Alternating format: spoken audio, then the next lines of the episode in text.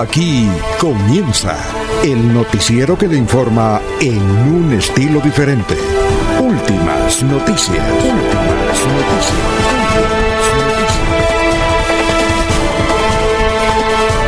La información analizada por los expertos, sin sesgos, explicada con detalles, sin tanta carreta. Últimas noticias por Radio Melodía, también por Facebook y YouTube Radio Melodía. Director Alfonso Pineda Chaparro.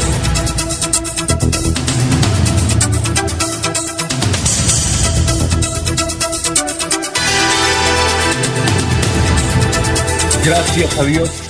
Hoy es eh, jueves 12 de noviembre del 2020. Nos abre el micrófono Arnulfo Otero Carreño para hablar aquí por Radio Melodía 1080M. Estamos por eh, melodíaenlínea.com, estamos por Facebook, estamos por YouTube. Y a propósito, ese canal está bien porque ayer a nivel mundial tuvo problemas YouTube.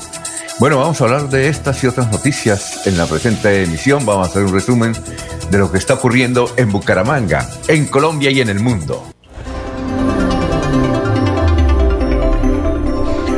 Bueno, eh, finalmente fue capturado Arlington Polo Ariza, este es un integrante de la USO, que inicialmente se había señalado que no tenía nada que ver con la muerte de su ex esposa, una educadora muy activa sobre todo en la parte sindical, María Angélica Polanco. Y finalmente la, Fiscalía, luego de cotejar mucha información y sobre el comportamiento de Arlington Polo Ariza, pues lo capturó en las últimas horas. Son las 5 de la mañana, 6 minutos ya. Eh, el clima agradable. Bueno, eh, fueron eh, ah, perdón, se presentó una situación que quisieron copiar. Vea cómo marchan las noticias. Eh, en una estación de policía de Soacha, en septiembre pasado hubo una, una muerte de nueve presos que estaban ahí, porque los presos estaban protestando y le metieron candela a las colchonetas. Finalmente en Colombia las instituciones de policía y algunos CAI tienen calles, eh, los, eh, los módulos de la policía en los centros urbanos, centros de atención inmediata, pues tienen eh, calabozos.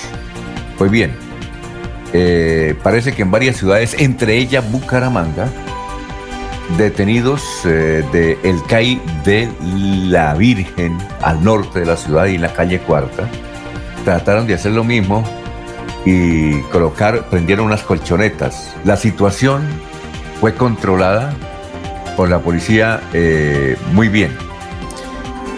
Bueno, eh, las 5 eh, de la mañana, 8 minutos, hablaremos de eso.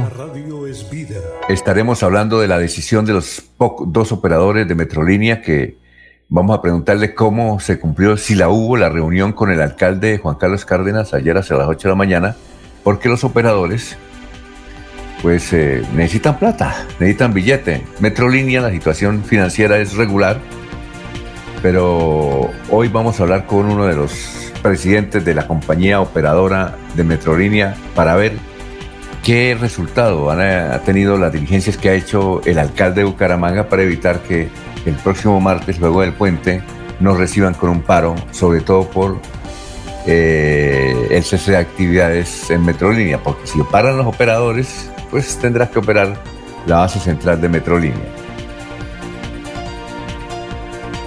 Y el martes en la tarde, hacia las 6, fue muerto por un sicario el muchacho José David Pico Jaimes, ahí cerca de la Concordia, en la parte de abajo, sobre todo en las calles 49, 50 y 51, hay ventas de todo lo que tiene que ver con las motos, cascos, eh, partes para motos, inclusive motos.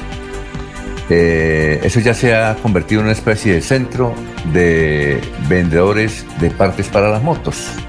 El sector motero de la ciudad de Bucaramanga. Pues bien, el martes hacia las 6 de la tarde, cuando ya se estaba cumpliendo la jornada José David Pico Jaimes, que trabajaba ahí vendiendo cascos, eh, fue visitado por un individuo que se bajó de, una, de la parrilla de una moto, eh, le preguntó algo a José David sobre un repuesto, cuando fue a buscarlo, le disparó por la espalda y luego de frente y lo mató, José David Poco Jaimes. Lo curioso es que eh, hace unos meses su hermano, el hermano de José David, fue muerto a bala también en pie de cuesta. Y en esa oportunidad se dijo que los eh, sicarios se equivocaron, que no iban por el, el hermano sino por otro. Se supone que era por José David. Entonces lo persiguieron. José David tenía unos 22 o 23 años. Hace unos meses trabajaba aquí en la ciudad de Bucaramanga. Dicen los, los dueños del establecimiento donde él trabajaba que era un muchacho normal, que cumplía sus actividades como siempre, que era muy disciplinado, eh, pero además de ser disciplinado era muy alegre. Y, pero el martes fue asesinado. Desde luego en las cámaras que hay ahí en ese sector quedaron grabadas muchas eh, escenas de este episodio criminal en la capital santanderiana y esa es una base de la policía. Son las 5 de la mañana, 11 minutos. La alcaldesa de California, Jenny Gamboa, muy joven, muy activa California Santander, ahí en Soto Norte, hizo una rueda presencial ayer. Varios periodistas estuvieron allá, aquí en la ciudad de Bucaramanga. Ella eh, hizo la rueda de prensa presencial porque dice que le están amenazando. ¿Cuál es la situación de la alcaldesa? La alcaldesa ha estado al lado de los ambientalistas que rechazan cualquier actividad minera en el páramo de Santurbán y en su zona de influencia. Y desde luego atacan a Minesa. Y ella se puso de parte ahora de los que atacan a Minesa.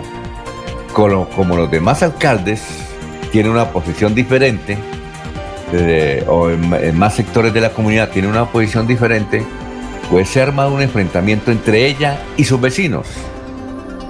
Y a esto le han eh, colocado, le han introducido amenazas. Ella dice que se siente muy amenazada. Ella y su esposo.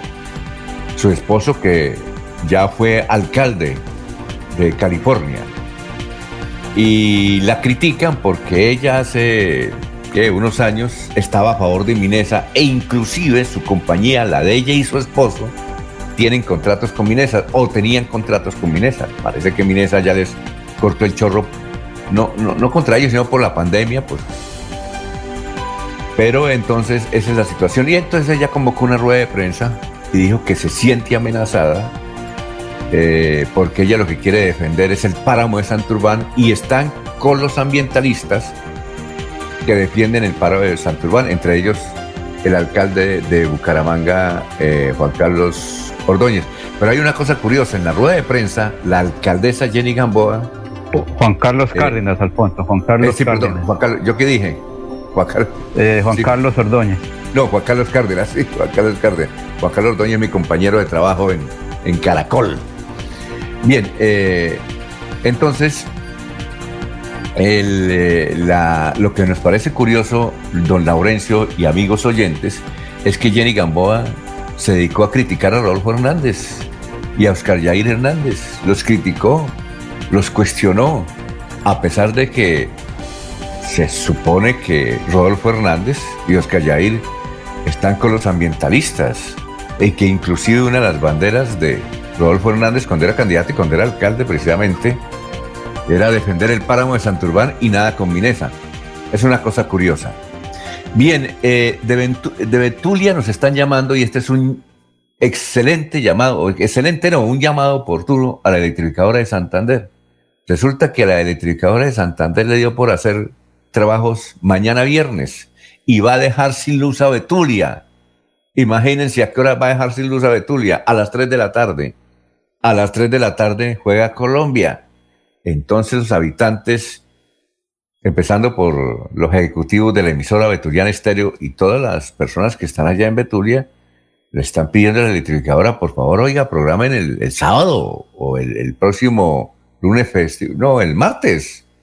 el apagón allá en, en Betulia, no los dejes sin luz.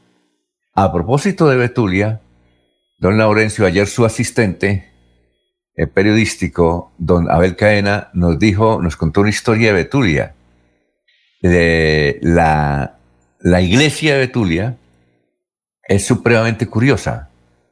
Eh, él dice que es una iglesia atravesada. ¿En qué sentido? No atravesada por fuera, sino atravesada por dentro. ¿En qué sentido? Pues la mayoría de, iglesias o, eh, o templos, el altar queda al fondo. Al fondo, es decir, uno llega, entra y al fondo, luego entrar al fondo quedan los altares. En esta oportunidad, el altar de Betulia, nos dice Abel Caena, queda es en, en la parte donde uno entra y sale, por la puerta principal. Ahí, por ahí queda el altar. Entonces, eh, el sacerdote, pues hace sus misas ahí. Y cuando está en misa, eh, la gente que entra a la iglesia, pues todo el mundo lo ve por, y el cura también, y sabe quién entra tarde y quién entra eh, bien a un horario puntual a la iglesia principal de Betulia. Y nos contó esta historia, que por qué está construida así. Cuando fue construida, hace muchos años, esa iglesia, eh, porque además eh, existe es que la tradición católica, yo no la sabía, a pesar de que yo estudié en un seminario, yo no sabía esa tradición, pero don Abelito me la contó, y es que en, una iglesia no pueden haber dos sacrificios. Es decir, no pueden, un sacrificio es el, el, sacrificio de la misa, que se dice el sacrificio de la misa, no pueden haber dos sacrificios. Y no puede haber otro sacrificio. En este sacrificio es que nadie se puede morir dentro de la iglesia, que es un sacrificio. Entonces, cuando están construyendo la iglesia, supongo que los arquitectos de esa época, los mismos que construyeron, por ejemplo, la Barichara, tiempos remotos, que cuando estaban construyendo esa iglesia, eh, alguien eh, se murió precisamente donde iba a quedar el altar. Se cayó, uno de los obreros se cayó y se mató. Entonces, eh, alguien dijo, en ese tiempo tal vez un doctor de la Santa Madre Iglesia dijo, no, entonces el altar no lo podemos colocar ahí y lo colocaron en la parte de atrás. Es una historia que ahorita la vamos a compartir con Laurencio, a ver si Laurencio conoce la historia, la iglesia de Betulia. Bueno, eh, en la parte eh, internacional, en parte internacional, eh, tenemos de que ya prácticamente la Organización Mundial de la Salud avaló el asunto de las vacunas de Pfizer, de Pfizer, que dice que, que pero, pero indicó la Organización Mundial de la Salud que para que el virus se vaya, pues tendrá que el 70% de la población mundial vacunarse. Cuando se vacune el 70%, listo. Ya varios países dicen, entre ellos Argentina, que ahora en diciembre van a empezar a vacunar la gente. En la parte nacional, esa es una noticia internacional. La parte nacional está que el IMPEC autorizó en las últimas horas el permiso de 72 horas al ministro Andrés Felipe Arias, que estaba solicitando. Y en los deportes estaremos hablando de una noticia lamentable, ya la superintendencia le quitó todos los derechos al Cúcuta Deportivo. Es Cúcuta Deportivo legalmente hasta el viernes. El viernes le quita los derechos. Y la otra buena noticia es que Búcaros, el quinteto Búcaros, ganó tremendo partido, nada más ni nada menos ni eh, contra Piratas. Esas son las noticias. Son las 5.18 minutos. Estamos en Radio Melodía.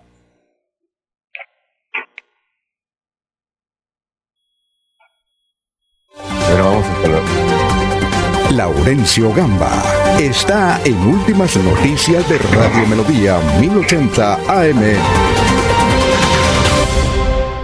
Bueno, Laurencio, ¿cómo se encuentra? ¿Qué ha habido? Alfonso, pues bien, sí señor, aquí pendiente de la salida porque vamos a, hacia el sur del departamento de Santander en virtud que tengo dos invitaciones, los paneleros de la olla del río Suárez que me quieren dar algunos daticos, cómo está la actividad en el puente entre San José de Padre y Websa, porque esa es comunicación importante. Y también otro datico, los eh, cultivadores de papa, porque recordemos que desde el corregimiento de Berlín, en el sitio de Tona, pues por, pasando por Huaca, algo de Capitanejo, señor, ¿Usted conocía la historia de Betulia, de la iglesia? ¿Usted conoce la iglesia de Betulia? Sí, señor, sí. Sí, sí, yo, la conozco, he estado allá en Misa varias veces. Me la contó su asistente periodístico Abel Cadena, de que el altar queda es en la salida, ahí en la, puerta de, entrada. Sí, sobre todo cuando uno llega por primera vez allá a Betulia y observa eso, dice, oiga, pero aquí qué pasó, es que estoy equivocado, ingresé por donde no es.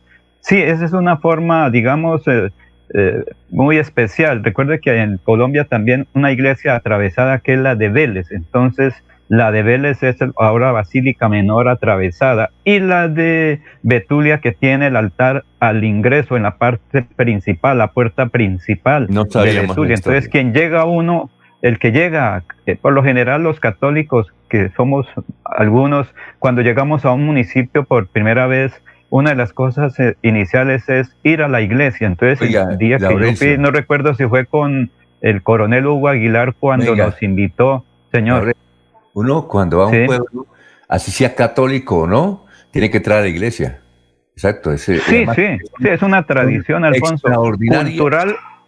Extraordinarias construcciones, ¿sí? Sí, es una eh, eh, cultural o religiosa, esa actividad que el ciudadano que llega a un municipio, independientemente de su credo o no, pues lo primero es que visita la iglesia, unos por conocer eh, la calidad del templo, la edificación, y otros por agradecerle a Dios o a la Virgen, según su devoción, sobre la presencia en ese municipio. Y la gente, en su mayoría, cuando llega a un municipio nuevo, es eso, ir a conocer sitios, y la iglesia es uno de estos.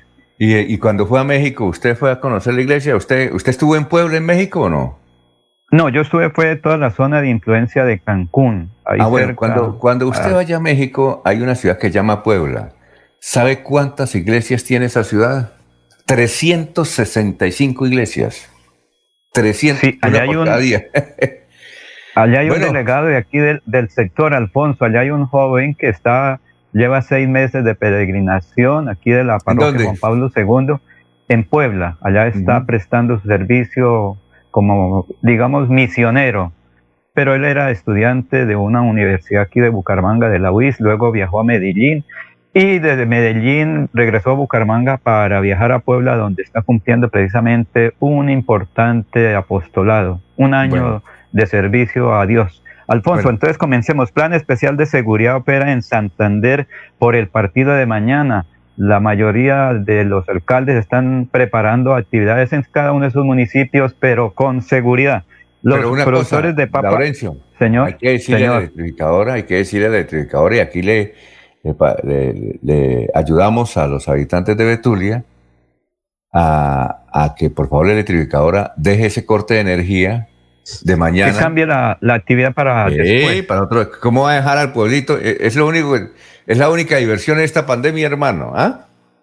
Pues yo creo que más adelante pues se puede pregar a ver si hablamos con los directivos de la empresa electrificadora y solicitarles esa, eh, digamos, petición de la comunidad de Betulia, comenzando por la emisora hermana Betuliana Estéreo y por la comunidad de Betulia que quieren ver el partido en directo de Colombia mañana.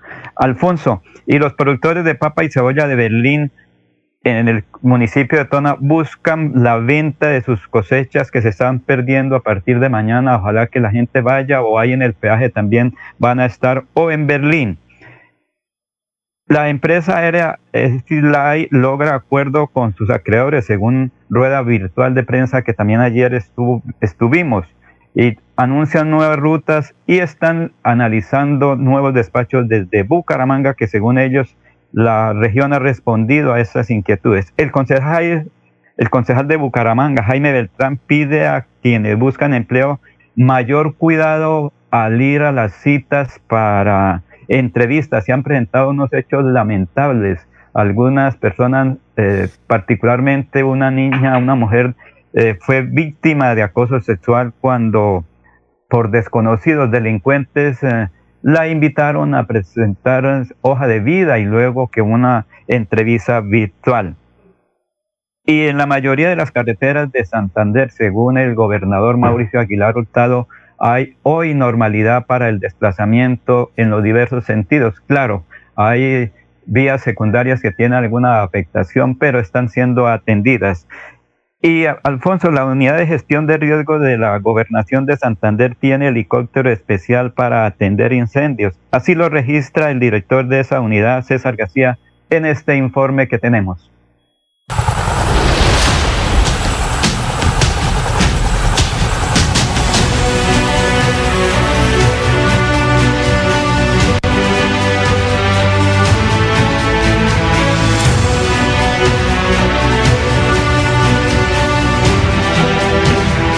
A demostrarle a Santander y a todos los ciudadanos que trabajando en equipo se puede proteger la vida de todos. Vamos a hacer el ejercicio del Bambi Buque, que es una herramienta que nos va a permitir recolectar agua en, en una fuente hídrica para poder reducir un incendio de grandes magnitudes, un incendio forestal en todo el departamento. Este helicóptero de fabricación americana con tecnología de punta las herramientas para apoyar a unidades terrestres en el área de operaciones. En este momento, esta aeronave se encuentra configurada para realizar la maniobra de Water Bunker.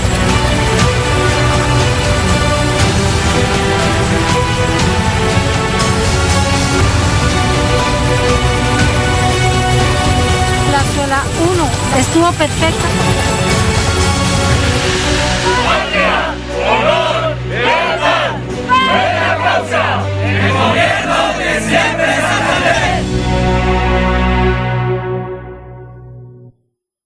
Muy bien, eh, son las 5 de la mañana, 26 minutos. Eh, vamos a salvar a las personas que a esta hora ya se vinculan aquí a la emisión central de Radio Melodía. Francisco Espinel dice buenos días. En una iglesia sí pueden darse varias misas al mismo tiempo. Un ejemplo de esto es la Basílica de Nuestra Señora de Guadalupe en Ciudad de México, Distrito Federal. En la misma hay 12 capillas alrededor del altar mayor en donde pueden ofrecer la misa simultáneamente. Claro, ese, ese Laurencio, usted debe ir. Además hay que decirle a Pachito Espinel que es, allá hay dos basílicas, una, una antigua, que a propósito de cuando uno entra por la antigua, el piso está desnivelado, pues a uno lo comentan los turistas eh, o los que guían el turismo y no cuando uno le dice, oiga, que me pasa algo como, como de la mente, me estoy trastornando. no, no, no, tranquilo, es que parece que la iglesia tiene desnivelada y la primera sensación es esa, de cuando usted entra a un piso desnivelado. Una especie de mareo. sí, eso, eso me... marea, ¿qué pasó aquí en la iglesia? Pero en la Basílica Nueva, evidentemente, y eso es un fenómeno, 12, 12, había 12 misas. Cuando yo entré, había 12 misas al mismo tiempo y cantan y a pesar de estar pegadas, son, son espacios pegados, no se interrumpen en nada. Es decir, se escucha bien y, no pasa nada, sino que es una sensación extraordinaria. Entonces, un sacerdote La acústica está bien, bien definida. No, un sacerdote dice, mire, Dios hace presencia con la Virgen de Guadalupe eso es un milagro. Pero ahí había un señor que es físico y decía, no, eso no es un milagro, yo le explico por qué sucede eso. Entonces comienzan la, la controversia. Un saludo para Oscar Durán, que nos escucha a esta hora. Dice que allá son las 2 de la mañana y 28 minutos. Oscar, muchas gracias. En California. Gerardo Gómez Forero, en Alto Viento. Gustavo Pinilla Gómez, a propósito de Gustavo, que él conoce mucho de Betulia, nos envía. Él tiene finca ahí cercana. Sí, nos envía, no sé si está allá, no, escucha mucho, que debe estar allá. Nos envía una foto de la antigua iglesia de Betulia que se cayó en 1967, en febrero. Yo recuerdo cuando eh, eh, en el temblor se cayó y construyeron otra. Y, me envía la, la, nueva construcción donde Abelito Cadena me dice, es muy bonita, ¿no? Sí, sí, es eh, muy bonita, Alfonso. Abel Cadena me dice que, que, el altar está en la parte de la entrada, que es curioso. Bueno, muchas gracias a, a Gustavo, a todos los oyentes, a don Jairo Macías también se integra, a don Ramiro Carvajal de Deportivos Carvajal, Aníbal Navas Delgado, gerente general de Radio Taxi Libres, que tiene el teléfono 634-2222. Un saludo igualmente para Juan José Rincón Osma, para Peligan, para mm, Lino Mosquera, igualmente para Jairo Alfonso Mantilla. Un saludo para ese gran emprendedor santanderiano, echado para adelante, líder. Alfonso, Alfonso me dice que nos tienen Mantilla. ¿Mm? Nos tiene en sintonía, viene bajando hacia Bucaramanga y que nos está escuchando. Dice don Jairo Alfonso Mantilla, que Jairo siempre está igual que. Héctor Mantilla, ahí nos escucha todos los días. Muy bien, un saludo igualmente para eh, Pedrito Galvis, Paulito Monsalve. Son las 5 de la mañana, 29 minutos para todas aquellas personas que a esta hora se integran a la emisión de Radio Melodía. Y desde luego, eh, Juan de Dios Ortega dice sí. eh, la iglesia de Betulia tiene esa historia. Eh, es muy bonita, es una de las más bonitas que tiene el departamento de Santander. Y también me uno al clamor que tienen los habitantes de Betulia para que la electrificadora de Santander no les quite la luz. Mañana, mañana hay que ver jugar y ganar a Colombia. Mañana. Bueno, vamos a hacer una pausita, son las 5.30 minutos. Estamos en Radio Melodía. También un saludo para Mariate Alvarado. Mariate eh, nos saluda, creo que de Santa Marta, Mariate. Si nos, eh, ayer nos saludó usted de Santa Marta, Mariate Alvarado, desde Santa Marta. Ahí está en el chat de Radio Melodía. Vamos a una pausa, son las 5 de la mañana, 30 minutos.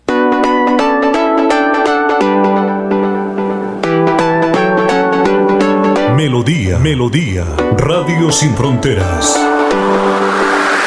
Escúchenos en cualquier lugar del mundo. Melodíaenlínea.com es nuestra página web. Melodíaenlínea.com, señal para todo el mundo. Señal para todo el mundo. Radio sin límites, Radio sin fronteras. Radio Melodía, la que manda en sintonía. Queremos que disfrutes de un servicio de energía confiable y de calidad. Por eso, trabajamos en el mantenimiento de la infraestructura eléctrica. Para que estés informado oportunamente de las fechas y horarios, síguenos en nuestras redes sociales o consulta toda la información en www.esa.com.co. ESA, Grupo EPM, Vigilado Superservicios. Cada día trabajamos para estar cerca de ti.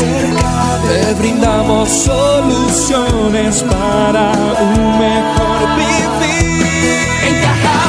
Somos familia, desarrollo y bienestar.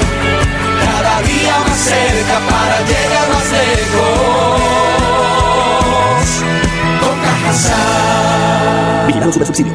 Nos trasladamos. A partir del 9 de noviembre, la oficina de pasaportes atenderá en sus nuevas instalaciones, ubicadas en la calle 52, número 3527. Para más información, comunícate a nuestras líneas de atención 691-0880, opción 1, correo electrónico pasaportes@santander.gov.co. Gobernación de Santander. Siempre Santander. Se va la noche y llega últimas noticias. Todos los días, desde las 5 de la mañana, empezar el día bien informado y con entusiasmo.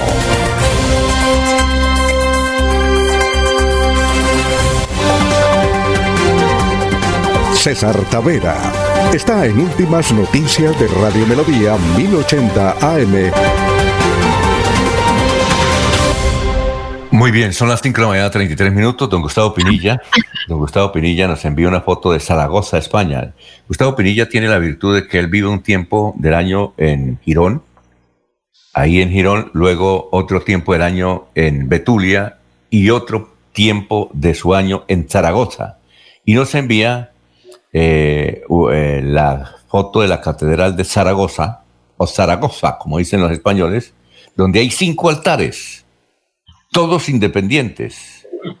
Inclusive un altar está cubierto todo en oro colombiano llevado durante la época de la colonia. Entonces no sabemos si don Gustavo nos está escuchando desde Zaragoza, que allá debe ser el mediodía, o nos está escuchando en Betulia, o nos está escuchando en Girón. Vea usted.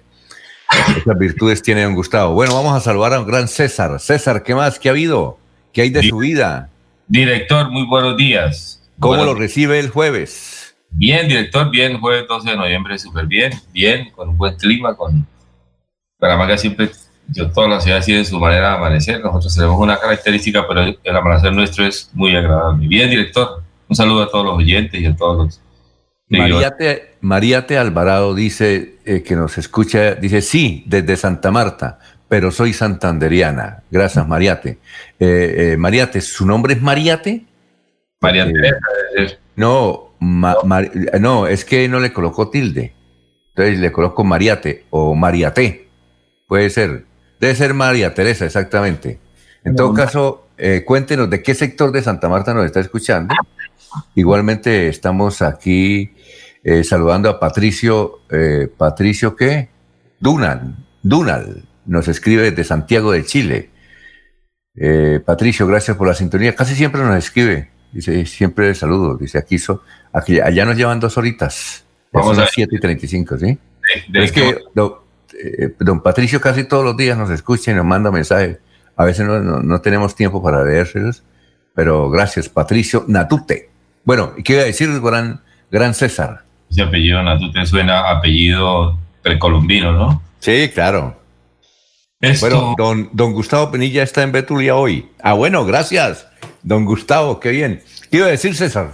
Buena, buena persona, don Gustavo Penilla, lo conozco. Claro, pero tiene esa dicha, esa dicha de estar un tiempo en Europa un tiempo en Betulia, en una vereda, creo, ¿cómo se llama la vereda, Gustavo? Allá en Betulia, y entonces no, no va a poder ver el partido, eh, porque mañana le van a quitar la luz a los betulianos. Y, un tiempo en, en, Girón, donde nació, vea usted. ¿Cuándo llegamos a esa dicha, un César? No, pues porque don Gustavo ha hecho las cosas bien. Ah, bueno. No para otros, pero hay que no las hacen bien. Muy bien. Eh, ¿Y qué más, César? ¿Qué nos, qué nos dice hoy? Hoy es el Día Mundial contra la Neumonía. Ajá. Mayormente la neumonía, eh, digamos, maltrata o, como, se dice, le pega a los niños, a la población infantil mayormente, ¿no? Pero, pero la, neumonía, o también se le conoce también como pulmonía, es una infección producida por virus o bacterias y los niños menores de dos años están muy en riesgo en las zonas más eh, golpeadas por la desnutrición o el, el piso de tierra los techos eh, mal, mal, mal, elaborados, etcétera, ¿no? Eh, pero, pero cuando se logra hacer un diagnóstico a tiempo, baja la mortalidad de los niños al 50%. Cuando no, generalmente un niño con neumonía o pulmonía tiende a, fallecer. Entonces, ese es un tema duro en, el mundo y en América Latina. Oiga, César, y, otra cosa, eh, César, y otra cosa, y es que ese tema eh, ese tema de la neumonía eh, está muy, muy relacionada con el coronavirus, ¿no le parece? Claro, porque es que debilita la vía respiratoria, las obstruye y los virus, eh, se bajan las defensas y los virus hacen la fiesta, ¿no? Hacen la fiesta en el cuerpo y lo, y lo, y lo, lo, colonizan y bueno, y lo destrozan, ¿no? Y además de eso, las secuelas eh, son dificilísimas, queda la fibrosis, todo eso es lo que, lo que hemos aprendido con el tema del sistema respiratorio. Ahora en, una entrevista que le hicimos para el canal TRO en esta pandemia, un científico nos decía que nos explicaba gráficamente, así como nos gusta que nos explique a nosotros, que este virus, generalmente, ¿por qué unos se ponen graves y otros no? Es que este virus entra y generalmente se queda un poquito de tiempo en la garganta y comienza a pelear con las defensas del, ser humano, eh, a querer pasar más, más adentro. Entonces, por eso es que si pasa en la garganta, ese es el problema, pero si se queda en la garganta, no causa, no causa tanto daño. Y por eso es que hay mucha gente que dice, es que yo tenía coronavirus y hice gárgaras y desde luego me curé eh, por, eh, es, por esa, es por esa situación. Me, nos contaba el científico, nos contaba esa explicación gráfica, que cuando el virus pasa de la garganta, es cuando viene a destruir todos los órganos, particularmente el pulmón, que es el que más le gusta, y luego sigue con los demás. Entonces, por eso dice, dice, dice él que mucha gente dice, no, es que yo con bicarbonato de sodio me pongo a hacer gárgaras y yo me curé y por eso con la moringa, por eso, porque está en la garganta y ahí entonces los atajan y no siguen. Más o menos esa es la explicación que nos daba el científico. Y esa, y esa infusión entre moringa, limonaria y jengibre y al final un poquito de miel y limón, efectivamente levanta las defensas y efectivamente es usuaria, muy usuaria y, hay que hacerlo dos, tres veces por semana. Bueno, hoy ese tema desenmascarado por, por la COVID, del tema de las vías respiratorias, que es un tema de salud pública mundial, eh, la COVID lo desenmascara, porque no solamente es por el tema del COVID, sino estamos expuestos a los temas del medio ambiente, lo hablábamos ayer, material particulado, los eh, agroquímicos, etcétera. También un día como hoy es el Día Mundial de la Usabilidad. La usabilidad es la creación de productos eh, utilizables de manera sencilla para, eh, digamos, para ahorrar energía, ahorrar tiempo y satisfacer las necesidades humanas. El tema de la, usabilidad es la característica de los objetos con la tendencia y, la, y la, la condición o la cualidad de facilidades de uso. Ese es un tema que aparentemente no es un tema sutil, pero tiene toda la importancia porque se le dice a la, a la, a la investigación de la producción y a la investigación en el diseño que, por, que, digamos que, que, sea absolutamente inteligente eh, la, eh, la, elaboración de artículos centrada en el ser humano, porque sabido es que todo objeto es la proyección del ser humano. No existe un objeto que el hombre haya elaborado que no sea útil, que no sea proyección del ser humano. Un lápiz es la proyección de la mano, una silla es la proyección del cuerpo humano, etcétera. Todos los objetos tienen una, eh, un, sentido funcional, primeramente. Después se le agrega que sea bonito, que sea atractivo, que sea estético, etcétera. Pero fundamentalmente es la usabilidad. Ese, en el año 2019 se decía que era el diseño para el futuro que queremos, y en el año 2020 es eh, la inteligencia artificial centrada en el ser humano. Ese es el eslogan de este año. Dice, eh, digamos, hoy en día el tema de los sistemas eh, automatizados eh, tienen que ser fáciles de usar para el usuario, ¿no? que sean fácil, de fácil control del usuario, que no haya que hacer un curso en escena para aprender a hacer un objeto. Que sea sencillo porque ahorra energía y no se vuelven después basura, porque la gente los, los arruma, los arrumamos y no los usamos fácilmente. Ese es el día de la usabilidad, que tiene mucho que ver con el tema de, del fenómeno COVID, del disturbio ecológico y el tema del, calentamiento global, porque el exceso de objetos calienta el planeta. Un día como hoy, hoy es el Día Mundial contra la Obesidad, a propósito de un tema de salud mundial también. El tema de la obesidad es un tema cada vez más, eh, hay, hay, un dicho que dice que al lado de, un, de, de, un, de una comida chatarra hay un gimnasio. Entonces nos ponemos obesos y nos vamos para el gimnasio y en eso nos la pasamos comiendo seis horas y haciendo gimnasio seis horas y la vida se nos va en eso, comer chatarra e ir al gimnasio, comer chatarra e ir al gimnasio y finalmente la salud termina golpeada. Y el tema de la obesidad eh, es que golpea el sistema de salud pública porque tiene otras consecuencias ser obeso de manera artificial, que es un poco la crítica, porque algunos somos así un poquito gruesitos de manera natural. Tenemos tendencia a ser así gruesitos, otros es porque comemos ingerimos comida de chatarra y somos desordenados en la comida. Y en México, en México, que quiero, descartar, quiero destacarlo, que está en crisis ese oficio, México es el Día eh, Nacional del Cartero y del Libro, Día Nacional del Libro en México, y vale la pena destacarlo, y aquí tenemos ciudadanos mexicanos y por allá nos escucharán, les destacamos ese día que ellos celebran. Un día como hoy, para la cultura y para la historia de los, de los acontecimientos y de la arquitectura y de la infraestructura. Un día como hoy se inauguró el puente sobre la bahía de San Francisco, el más largo del mundo en su momento y uno de los puentes que se volvió ícono de la arquitectura y de la infraestructura, eh, digamos, al servicio de, unir las ciudades, pero también eh, para el tema de la gratificación, después para el turismo. Un día como hoy, en 1990, el señor Tim Berners Lee publica la idea de qué es la red de Internet en 1990 y se quedó corto en la explicación porque ya sabemos, la Internet es el arca de Noé que permitió que permite salvar la memoria, la historia e incluso el mundo. Si hay, si hay algún instrumento que fue clave para el tema de, enfrentar la COVID, fue el tema del Internet. Y para, para estas tierras, para estas calendas y el tema de la política, eh, para, para que Julio Enrique Avellaneda opinara, hoy día como hoy, un patricio liberal nació Jorge Enrique Olaya Herrera, que falleció en 1967, presidente de Colombia, creo, del 30 al 34, creo, o del 28 al 32, 26 al 30. Enrique Olaya Herrera, y falleció en 1937, relativamente joven. Esos son los datos para hoy y para todos los... Muy bien, eh, gracias. Vamos a seguir saludando a los demás compañeros, son las 5.44. Jorge Caicedo. Está en Últimas Noticias de Radio Melodía 1080 AM. Hola Jorge, ¿cómo está? Tenga usted muy buenos días. ¿Qué más?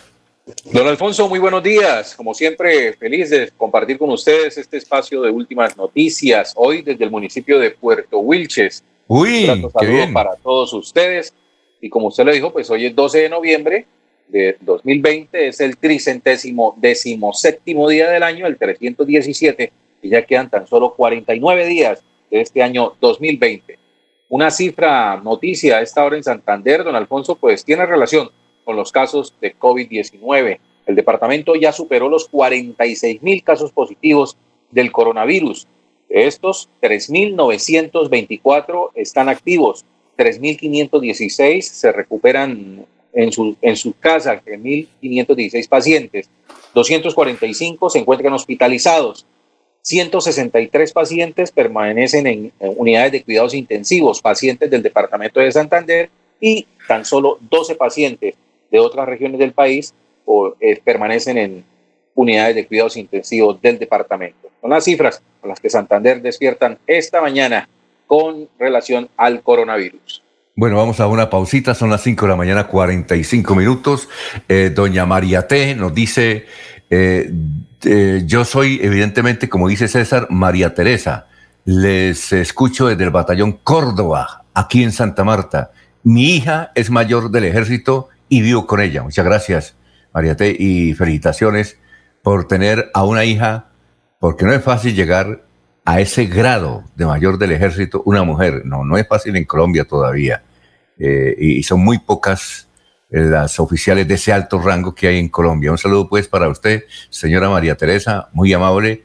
Igualmente para Patricio eh, Santiago de Chile. Y desde luego para toda la gente que nos escucha aquí en la ciudad de Bucaramanga. Son las cinco. cuar- ¿Qué iba a decir? Sí. Eso, eso seguramente la hija de doña María Teresa es una hija criada con disciplina, con, con cura sencilla y de, y de cumplir con las obligaciones y cuando los hijos se crían así salen con algo. Dante. Bueno, bueno, María Teresa, 546. Los Olivos, un homenaje al amor. Primera clave para superar el duelo. Acepta tus propios sentimientos. Lo mejor es darle la posibilidad de atravesar sentimientos como negación, tristeza, frustración, ansiedad, vacío, miedo. En tu duelo estamos ahí. Los Olivos. Por años hemos soñado con mejores días, con viviendas dignas para todos, con más y mejores espacios deportivos, con programas para la gente. Pero ya no tendremos que soñarlo, vamos a vivirlo. Con una inversión de 1.7 billones de pesos en proyectos de conectividad e infraestructura para el desarrollo económico, le abrimos camino al progreso. Gobernación de Santander, siempre Santander. Se va la noche y llega últimas noticias. Todos los días, desde las 5 de la mañana, empezar el día bien informado y con entusiasmo.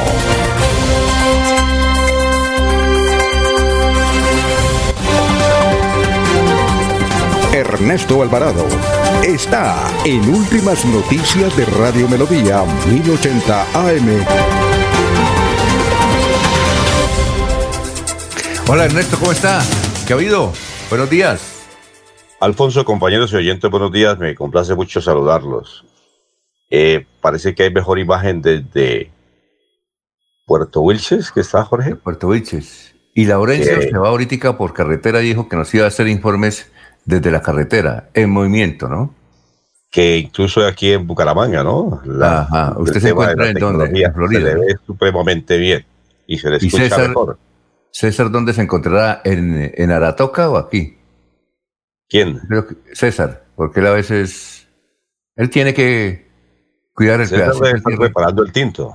Les tengo datos curiosos de iglesias también. Ah, bueno, listo, ahorita entonces. Ajá.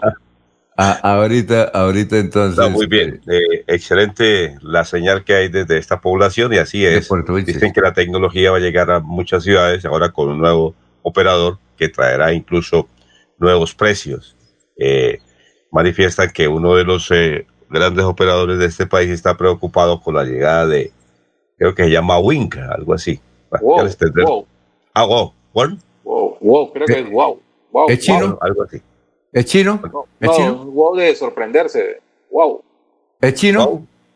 Venga, Jorge. No no no, no, no, creo que no. No, no tiene nada que ver, pero incursionaron en Chile, las que lo está Julio Enrique Vallaneda, incursionaron en Chile, eh, han llegado con nuevos precios, han llegado con nueva tecnología, prestando un buen servicio, porque es que que en el país, en nuestro país, en Colombia, el sistema del Internet no es costoso, es súper costoso.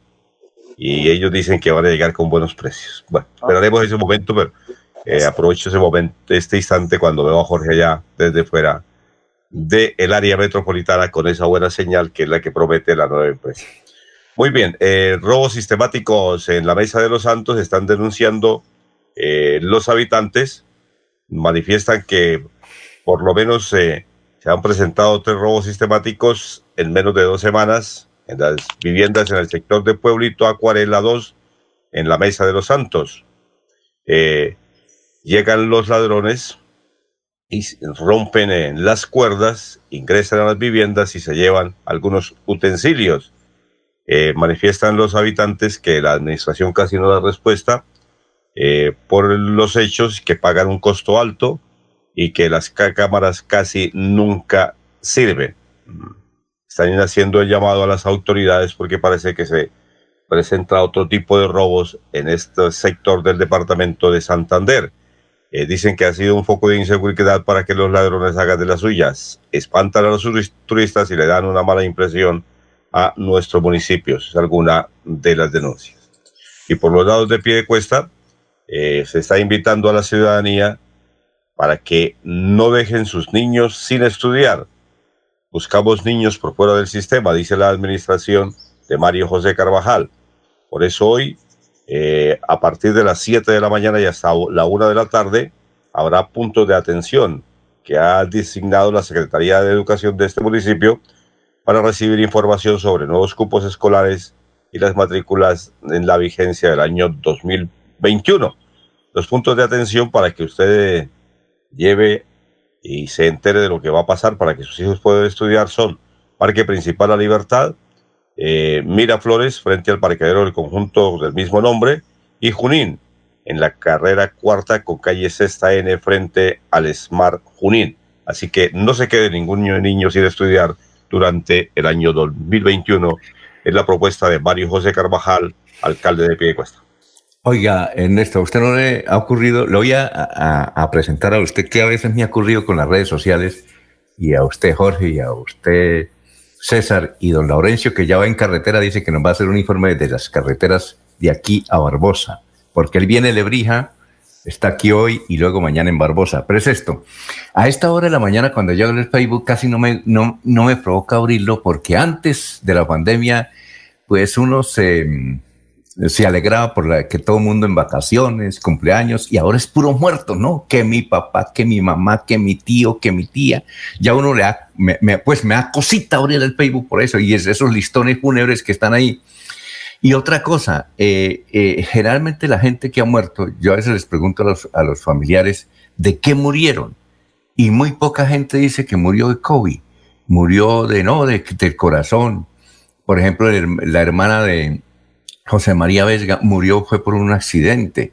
Y así el doctor Horacio Serpa, el doctor Horacio Serpa murió, él murió fue de, cáncer, eh, de otras enfermedades. Y el gerente de una clínica me dio una explicación, dijo, vea, es que la gente eh, generalmente enferma, que tiene algún padecimiento, pues no está recurriendo a las clínicas porque se contagia. Entonces evitan venir a las clínicas donde están mejor atendidos, porque están todos los instrumentos, y se quedan en la casa. La mayoría de personas, me dijo el, me dijo el personaje, dueño de una clínica aquí en Santander, la mayoría de personas no mueren en la clínica, mueren en, sus casas. Yo creo, eh, eh, me dio esa explicación, claro que hay gente que muere, evidentemente, eh, y gente que tiene COVID y que está en las UCIs y que muere. Pero ¿a usted no le ocurre eso, que usted abre el Facebook y es casi puros muertos? No, pues se encuentra uno de todo en el Facebook. No, pero ahora más. No, no, eso es, la gente ahora publica cualquier cosa. Eh, eh, no, pero, es que, pero es que más que antes.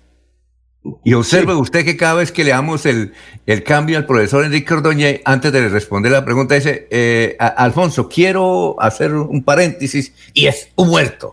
¿Sí? ¿Sí o no? y antes no se enteraba de los muertos el profesor. No, no, no, yo no sé, no, no, es eso. es eso. Entonces es una situación. Una situación. Uno ve, en el, uno ve en el Facebook que hay mucha gente que muere, que yo no sé qué murió. Y uno les pregunta, ¿murió de COVID? No, no, murió fue de, otra cosa. bueno, aquí estoy abriendo el Facebook y Edgar mm. Villamizar, el popular Pancho Villa, de, escribe en su perfil, eh, amigo de muchas batallas en las buenas y en las malas, siendo mucho, siento mucho tu partida, gran hombre, guerrero y amigo de verdad. Hasta siempre, Chepe, siempre fuiste mi amigo. ¿Quién es? ¿Quién murió? hasta, ahí, escribió Edgar, no sé quién cuál ¿Qué iba a decir César? César, ¿qué iba a decir o Jorge? Director. César, ¿qué iba a decir? Sí. Con respecto al tema de la Mesa de los Santos, en la Mesa de los Santos hace rato lleva asomando la delincuencia para, digamos, para posicionarse de, ese territorio que tiene, tienes, tienes cualidades, tiene desarrollos, y las autoridades y la ciudadanía no se deben coger ventaja del tema de seguridad en la Mesa de los Santos, porque primero, atenta contra la vida, la integridad y la tranquilidad. Segundo, desvaloriza los predios. O sea, es volverse en el imaginario de la gente que la Mesa de los Santos es peligroso y desvaloriza los predios y toda esa inversión que ha hecho la gente en esa, digamos, en esa frontera agrícola que hay, esa frontera agrícola, pero que era vivienda de baja intensidad, como, se dice, y, y, se dejan coger ventaja y eso desvaloriza los predios. Entonces es hora que las autoridades se tomen en serio esos amagos de esas bandolitas que se arman eh, de manera circunstancial, se les vuelve, como, dice, como dicen los anticuarios, se, se ceban y se quedan ahí. Y entonces después se imponen las condiciones, toca que no se dejen coger ventaja porque eh, eh, después se vuelve un problema eh, de seguridad casi, de seguridad del territorio. Entonces, ese es un comentario que, hago, que, que lo hacemos al nombre del noticiero, que eso no puede pasar con una, con una mera noticia, sino una cosa delicada, porque el, ejemplo cunde y se vuelve para otros territorios también. Todas las bandolas se aproban de los territorios y imponen condiciones, se vuelve una especie de parestado de la, de la inseguridad y la violencia, y nosotros en Colombia sabemos de eso cuando cogen ventaja la delincuencia y cuando cogen ventaja la maldad. Y lo segundo es que es con respecto al tema de la salud. Lo que pasa es que, digamos, cada vez las redes son más, eh, más populares, eh, eh, actúa más en la sociabilidad y en la creación de afectos y de comunicación, y entonces además de ese tema, director, es eso, ¿no? Cada vez es un espacio público más común, si me lo permiten decir, cada vez es un espacio público de encuentro y de información, y pero se sabe más por las redes, porque, porque cada vez más hace parte de la, de la vida personal y de la canasta familiar, si me lo permite, y de los hábitos. Por eso no es que no es una maldición ni una superstición, no, no, no, no, es un tema que se volvió cada vez más usuario. Jorge, ¿qué iba a decir? Así es. No, no, con respecto a lo que dice César, eh, de acuerdo en ese sentido, que es que las redes sociales pues han encontrado en esto de medio de la pandemia, pues la, eh, precisamente un uso más acorde para lo cual fueron creados y es la de socializar hechos, acontecimientos que que rodean a, a, los perfiles, a quienes eh, abren sus cuentas. Ya en ese, eh, debido a que uno, pues ya no se va a los centros asistenciales, pues ya no se va tampoco a las funerarias y ya este, el ritual de, de hacerle culto al difunto, pues ya se ha vuelto algo eh, ya difícil de ejercer debido a, al aislamiento, pues entonces quedan las redes sociales como escenario para poder compartir estos hechos de, de, de luto. Y por eso es que obviamente hay un incremento en ese tipo de informaciones o notificaciones a través de las redes sociales. Esa sería pues como, como una, una, explicación a lo, a lo, que usted se refiere con respecto a abrir una cuenta en Facebook y ver que, que hay anuncios de, de, luto, de, de, dolor en, medio de, sus habituales amigos. De resto no, no creo que haya un incremento, pues, pues obviamente sí lo hay. hay una percepción de que todo difunto hoy que se anuncie tiene, que, tiene relación con el COVID, pero no, no también hay, hay una alta tasa de, de, mortalidad eh, por cuenta de otras enfermedades, de otras prescripciones. Bueno, vamos a, a la funeraria San Pedro. Eh, vamos a Los Olivos a ver qué hay. En San Pedro están Joaquín Rodríguez, que murió, Elsa Margarita Cacua Morina, cenizas presentes, Jorge Enrique Cortés Gamboa, cenizas presentes, Cecilia Joya de Beltrán, falleció Evelio Duarte Rivero, Ramiro Amaya Amaya, cenizas presentes, Zoilo Alarcón Sotelo, cenizas presentes, eh, Luis David García, cenizas presentes. Juan Ramírez Uribe, cenizas presentes. Misael Castro Pico, Liliana Serrano Brilla. Y están en, en Los Olivos, están Eloísa Vargas de Jaimes, Ana Rosa Lizarazo Ávila.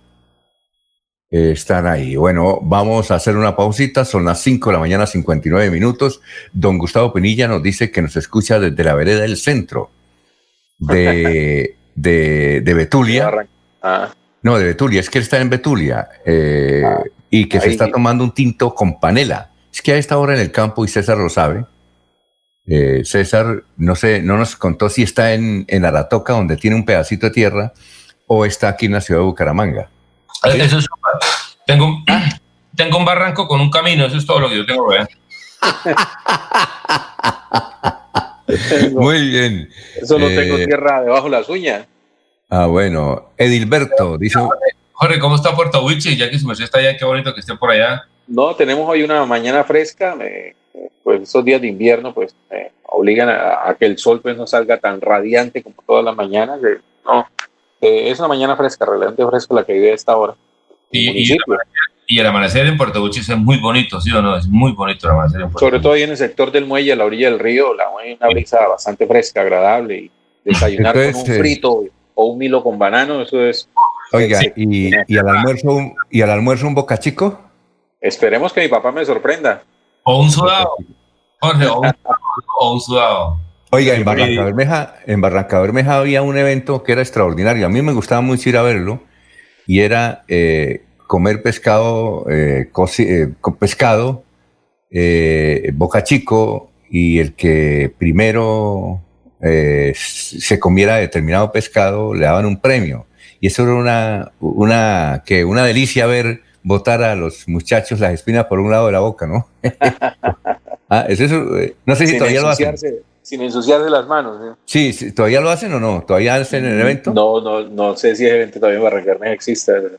Ah, pero sí, eh, tal vez es muy probable. Hace dos días Barrancarmeja fue escenario de, de, un evento que, que, siempre ha sido el agrado de los, de los barranqueños y es la Maratón Náutica. Fue la 35 quinta versión de la Maratón Náutica que no se había realizado hace, hace algún tiempo y hace dos días pasó de nuevo por, por Barranca Bermeja. La primera etapa de esta maratón se cumple entre Puerto Berrío y Barranca Bermeja. Y así van a lo largo del río Magdalena hasta llegar a, a, la desembocadura, a Cartagena, perdón, a través del, del, del, canal del dique. Y un evento concurrido, hubo mucha presencia de barranqueños en el muelle de Barranca Bermeja, dándole la, la bienvenida a estos eh, participantes de la 35 versión de la Maratón Náutica. Y a propósito de la alcaldía Barranca nos, nos escriben todos los días, ya nos escuchan, porque siempre nos insistan que no diga ciudad de Barranca Bermeja, sino distrito de Barranca Bermeja. Y nos dice la persona, debe ser una, una señora, una mujer, que ya todos los eh, esto, periodistas de allá dicen distrito de Barranca Bermeja y nos piden aquí el favor que cuando mencionemos a Barranca Bermeja no digamos ciudad, sino distrito así como está en Cartagena y en Santa Marta. Y entonces que aquí nos piden el favor que cada vez que le demos cambio a Don Soel Caballero, digamos, distrito de Barranca Bermeja, nada de Puerto Petrolino, distrito de Barranca Bermeja. Muchas gracias, no sé qué es la persona que cada rato nos escucha y, nos insiste en eso. Vamos a una pausa, son las seis de la mañana. ¿Ah? estoy, de acuerdo con eso de, lo que los barranqueños pidan eso. Yo estoy de acuerdo con eso de que pidan que sea distrito. Porque, porque Barranca es una de las capitales petroleras, que son las capitales energéticas de América Latina y tiene, además de vivienda, ser un campamento, que es una ciudad campamento, tiene también esto, eh, desarrollos eh, urbanísticos posteriores. Es una, ciudad, es una ciudad que ha construido de complejidad y merece ese término de distrito. Claro que sí. Y quienes, y quienes nos saluda de allá, y gracias por la sintonía, eh, me gustaría que se identificara para mandarle saludos y todo eso. Y un saludo para el doctor Alfonso Aljas. Son las seis de la mañana, tres minutos. Aquí Bucaramanga, la bella capital de Santander. Transmite Radio Melodía, Estación Colombiana, HJMH, 1080 kilociclos, 10.000 vatios de potencia en antena, para todo el oriente colombiano. Cadena Melodía, la radio líder de Colombia.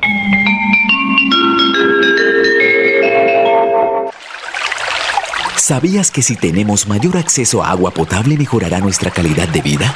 Esto hará Agua Vida, un plan que traerá bienestar a lo largo y ancho de Santander. Plan Agua Vida, siempre Santander.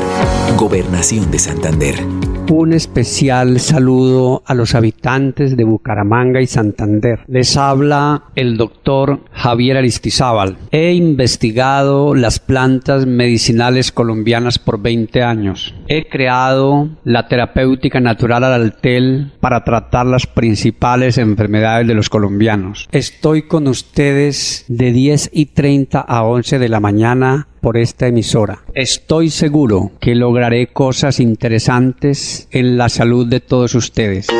Queremos que disfrutes de un servicio de energía confiable y de calidad. Por eso, trabajamos en el mantenimiento de la infraestructura eléctrica. Para que estés informado oportunamente de las fechas y horarios, síguenos en nuestras redes sociales o consulta toda la información en www.esa.com.co. ESA, Grupo EPM, Vigilado Superservicios. Cuando piensas en amor, pasión. Piensa en mí, Damiana. Pide ahora mismo tu tableta de Damiana para que disfrutes al máximo de una relación sexual con toda la energía, vitalidad y que te permita durar el tiempo que tú quieras. Damiana, pídela a domicilio en Bioalterna 643-6636 o al celular 321-441-6668. Bioalterna, calle 55 3117, Barrio Antiguo Campestre, Bucaramanga. ¿Revisas la calidad del producto que vas a tomar? Verifica el anillo de seguridad. Exige calidad. Compra calidad. Compra en lugares de confianza. Si vas a tener relaciones sexuales, que no sea con improvisación. Incluye siempre el uso del condón. No conduzcas bajo los efectos del alcohol, ni subas a vehículos conducidos por personas en estado de embriaguez. Empezaste con cerveza, seguiste con aguardiente y terminaste con lo que había. Evita mezclar bebidas. Consume una sola bebida. Saber beber, saber vivir. Sigámoslo haciendo bien. Alcaldía de Bucaramanga. Secretaría de Salud, ese Isabú. Gobernar es hacer. En Radio Melodía, últimas noticias. Las noticias de la hora. Las noticias de la hora. Saludos, Silvia Cárdenas les presenta las UCI Noticias y Paz.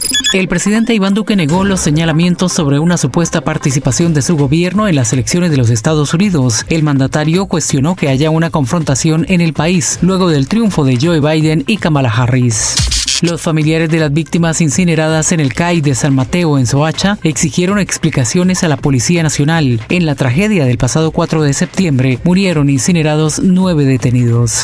La Comisión de la Verdad adelantará este viernes un relato colectivo con colombianos en el exilio, quienes salieron del país debido al conflicto armado. Santa María de la Luz, Tierra de Agua, regresa. Continúe disfrutando esta maravillosa historia de la radionovela en Colombia. Hola a todos, les saluda Antonio. Yo me llamo Álvaro Escobar para los amigos Campanita. Hola, soy Gabriela Ruiz. No se pierdan la segunda temporada de Tierra de Agua, que está buenísima. No se la vayan a perder. Ahí nos escuchamos. Santa María de la Luz, Tierra de Agua, en su segunda temporada. Una producción de Fede Medios. Santa María de la Luz. En el mundo, el grupo farmacéutico Pfizer y su socio alemán BioNTech acordaron con la Comisión Europea suministrar hasta 300 millones de dosis de su vacuna experimental contra el COVID-19 a finales de este año. Y en los deportes hay alerta en el Liverpool ya que Joe Gómez se lesionó de gravedad. El central de los Reds cayó lesionado con Inglaterra y se puede perder casi toda la temporada al igual que el otro defensa Van Dijk. Tener buenas vías de acceso mejora la calidad de vida, porque llegamos más rápido cuando viajamos. Los campesinos pueden vender sus productos. Podemos ir con urgencia a los hospitales, llegar al colegio más seguros. Eso es calidad de vida. Con el Pacto Funcional Siempre Santander, abrimos camino hacia el progreso. Gobernación de Santander, siempre Santander. Se va la noche y llega últimas noticias.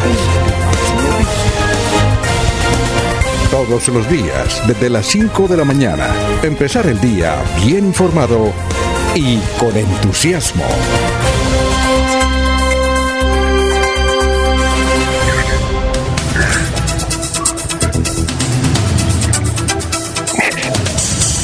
Bueno, mm, eh, son las seis de la mañana, nueve minutos. Saludamos al presidente de una de las operadoras de Metrolínea, el doctor Alfonso Pinto Fanador. Doctor Alfonso Pinto, estamos aquí desde Radio Melodía. ¿Cómo se encuentra? Muy buenos días. Muy buenos días, Alfonso. Cordialísimo saludo para su mesa de trabajo y para todos sus oyentes. Bueno, doctor Alfonso, ¿usted es presidente de Movilizamos? Soy miembro de la Junta de Movilizamos, sí, señor. Ah, bueno, Perfecto. Eh, doctor Alfonso Pinto, eh, eh, entendíamos, porque ayer nos escribieron de la alcaldía de Bucaramanga hacia esta hora, mm. que habían programado una reunión para las 8 de la mañana entre ustedes y el alcalde. ¿Se cumplía esa reunión? Sí, el gerente estuvo allá presente en esa reunión junto con el gerente de la otra operadora de Metro 5 Plus y estuvieron hablando con el alcalde de la situación tan grave que está viviendo el sistema las dos operadoras por falta de recursos para poder subsistir para compra de combustible, para pago de trabajadores, para mantenimiento y la deuda tan grande que tienen la Metrolínea, el sistema con las operadoras que va del orden de 32 mil millones de pesos, lo cual hace imposible poder seguir funcionando, porque sin forma, sin recursos para combustible o para pagar trabajadores, es imposible el funcionamiento. No es que se vaya a hacer un paro, es que es imposible funcionar, simplemente porque no tenemos plata, simplemente porque nos tienen una deuda muy grande y simplemente porque no hay forma de operar. Muy bien. Eh, y el, al final de la reunión con el alcalde, ¿qué se ha logrado? Porque para los oyentes, eh, Metro 5 y la otra operadora Metro Plus de Metro Línea, pues enviaron un comunicado a la opinión pública ayer diciendo que si no hay plática, si no les paga lo que deben, eh, sobre unas catorcenas, el 17, que es el próximo martes después del puente, no habrá servicio. Y con eso se para el transporte público en la ciudad de Bucaramanga. ¿Qué se, qué se determinó eh, al final de esa reunión, doctor? que se iba a hacer una gestión por parte del alcalde a conseguir unos recursos que permitieran eh, pagar algunas eh, quincenas eh, o catorcenas atrasadas y que permitiera superar la, situación. En esa gestión está la Secretaría de Hacienda, está el alcalde de Bucaramanga, porque realmente hay que decirlo también con franqueza, el alcalde de Bucaramanga es el único que ha puesto la cara. Los demás alcaldes creen que el problema no es de ellos, creen que el transporte es una cosa de segundo orden, que no hay que ponerle interés ni voluntad y simplemente no han hecho ninguna gestión en favor del sistema. Entonces, el señor alcalde de Bucaramanga, junto con su equipo y sus trabajadores, asesores, el secretario, están pues eh, poniéndole el pecho a la, a la brisa, como se dice popularmente, y tratando de buscar algunos recursos para solucionar el problema. Sin embargo, hasta el presente, eh, hasta el momento, no ha habido nada concreto. Está apenas expectativas y búsqueda de recursos con el fin de solucionar la situación. Bueno, y, cuando les paguen, eh, ¿se seguirá presentando esa situación de que, diga usted en enero, vuelvan y les quede mal? Eh, ¿Van a establecer algún, alguna ruta eh, financiera para evitar eso? Mire, Alfonso, lo que mal empieza, mal termina. Esa es una situación que se viene presentando desde el principio del sistema, porque el, no hay equilibrio económico entre la prestación del servicio y, lo que los ingresos. Cuando no hay equilibrio entre, la, eh, lo que se ingresa y lo que se gasta, pues indudablemente esto es un problema de nunca acabar todos los días habrá problemas y máxime si además de que no, no es equilibrado el sistema, no tiene equilibrio económico, se le adeudan recursos al sistema. Es como que a uno le paguen menos de lo que consume, pero además de eso no se los, no se los paguen y los, queden debiendo. Pues la situación es gravísima. Esto, no, esto es un problema de nunca acabar. La única solución, antes había la solución que nosotros propusimos mil veces, busquémosle una salida, tratemos de acordar algunas cosas, busquémosle unos ajustes al tema esto era antes. Hoy ya lo único que busque se hay, la única solución es eh, liquidar esto y volver a empezar otra cosa distinta totalmente. Entonces, aguantaremos hasta que nos, nos sigan pagando los recursos, hasta que no se pare el sistema, hasta que por razones de falta de recursos y operaremos hasta ese momento. El resto, la situación sigue interminable. Esto, esto es un, un, un problema de nunca acabar. Muy bien. Eh, eh, el hecho, doctor Juan Carlos Cárdenas, ya que ustedes han, interactuado en los últimos días con el doctor Juan Carlos Cárdenas, él hizo un anuncio de trenes, eh, de, buses eléctricos, pero no sabemos si es que eso es una adición a Metrolínea o es para reemplazar a, a Metrolínea. ¿Usted tiene claridad sobre eso? No, señor. No, Alfonso. Eh, vale la pena decir que no conocemos el proyecto, que no conocemos la propuesta, que no, no sabemos si es que la, se va a montar una empresa eh, del Estado para prestar el servicio, o se va a montar una empresa de economía mixta, o se piensa comprar unos buses para entregárselos a alguien para que los opere. En fin, es una situación que no la conocemos. mal haríamos nosotros en opinar si es buena, si es mala. Lo único que yo recuerdo es, y, se lo dije que día en una reunión a algunos asesores que vinieron de, de Bogotá, que están asesorando el sistema, y les dije, mire, esto, esto que, que, intenta hacer el alcalde de Bucaramanga, si es que lo que pretende es comprar unos buses para hacer una empresa de, eh, estatal, pues indudablemente es una experiencia equivocada de varias veces en Bogotá. En Bogotá, usted recuerda, compraron los trolebuses por parte del distrito y fue una quiebra absoluta, se destruyeron los, los estos, nadie, nadie responde por eso, nadie paga el servicio, nadie se compromete, todo el mundo se, se coge la plata, en fin, tantas situaciones con las empresas de, únicamente estatales es una gran equivocación. La que ha dado resultado, como ya hay muchos ejemplos, es los, los las empresas de economía mixta y cuando tienen los particulares de pronto la mayoría. Pero una empresa estatal sí es, es el acabose y obviamente es botar la plata. Eh, Jorge. Don Alfonso, sí, con los buenos días para el señor Alfonso Pinto. Esto, pues primero agradecer la, sinceridad con respecto a, lo que debe ser el futuro de, del sistema integrado de transporte masivo Bucaramanga Metrolínea, en el sentido de que definitivamente la única solución es liquidar y arrancar de cero en una nueva propuesta. La pregunta iría a lo siguiente, si este mismo modelo de transporte masivo se montó en otras ciudades del país, eh, significa que esos sistemas en, esas, ciudades también tienen este tipo de problemas que tiene hoy Metrolínea. Y la pregunta adicional, si los problemas que hoy tiene Metrolínea, ¿por qué no fueron posibles palparlos desde el momento del diseño del proyecto? Porque eh, allí era sobre la mesa era la posibilidad de ver qué fallas tendría futuro el sistema. Además, porque dentro del diseño de Metrolínea, pues hay entidades eh, con un muy buen prestigio en, el diseño de proyectos como la Universidad Industrial de Santander. Es decir, se equivocaron desde el inicio del proyecto con Metrolínea. Desde el principio se equivocaron y nosotros lo advertimos. Yo particularmente lo advertí más de, muchas veces.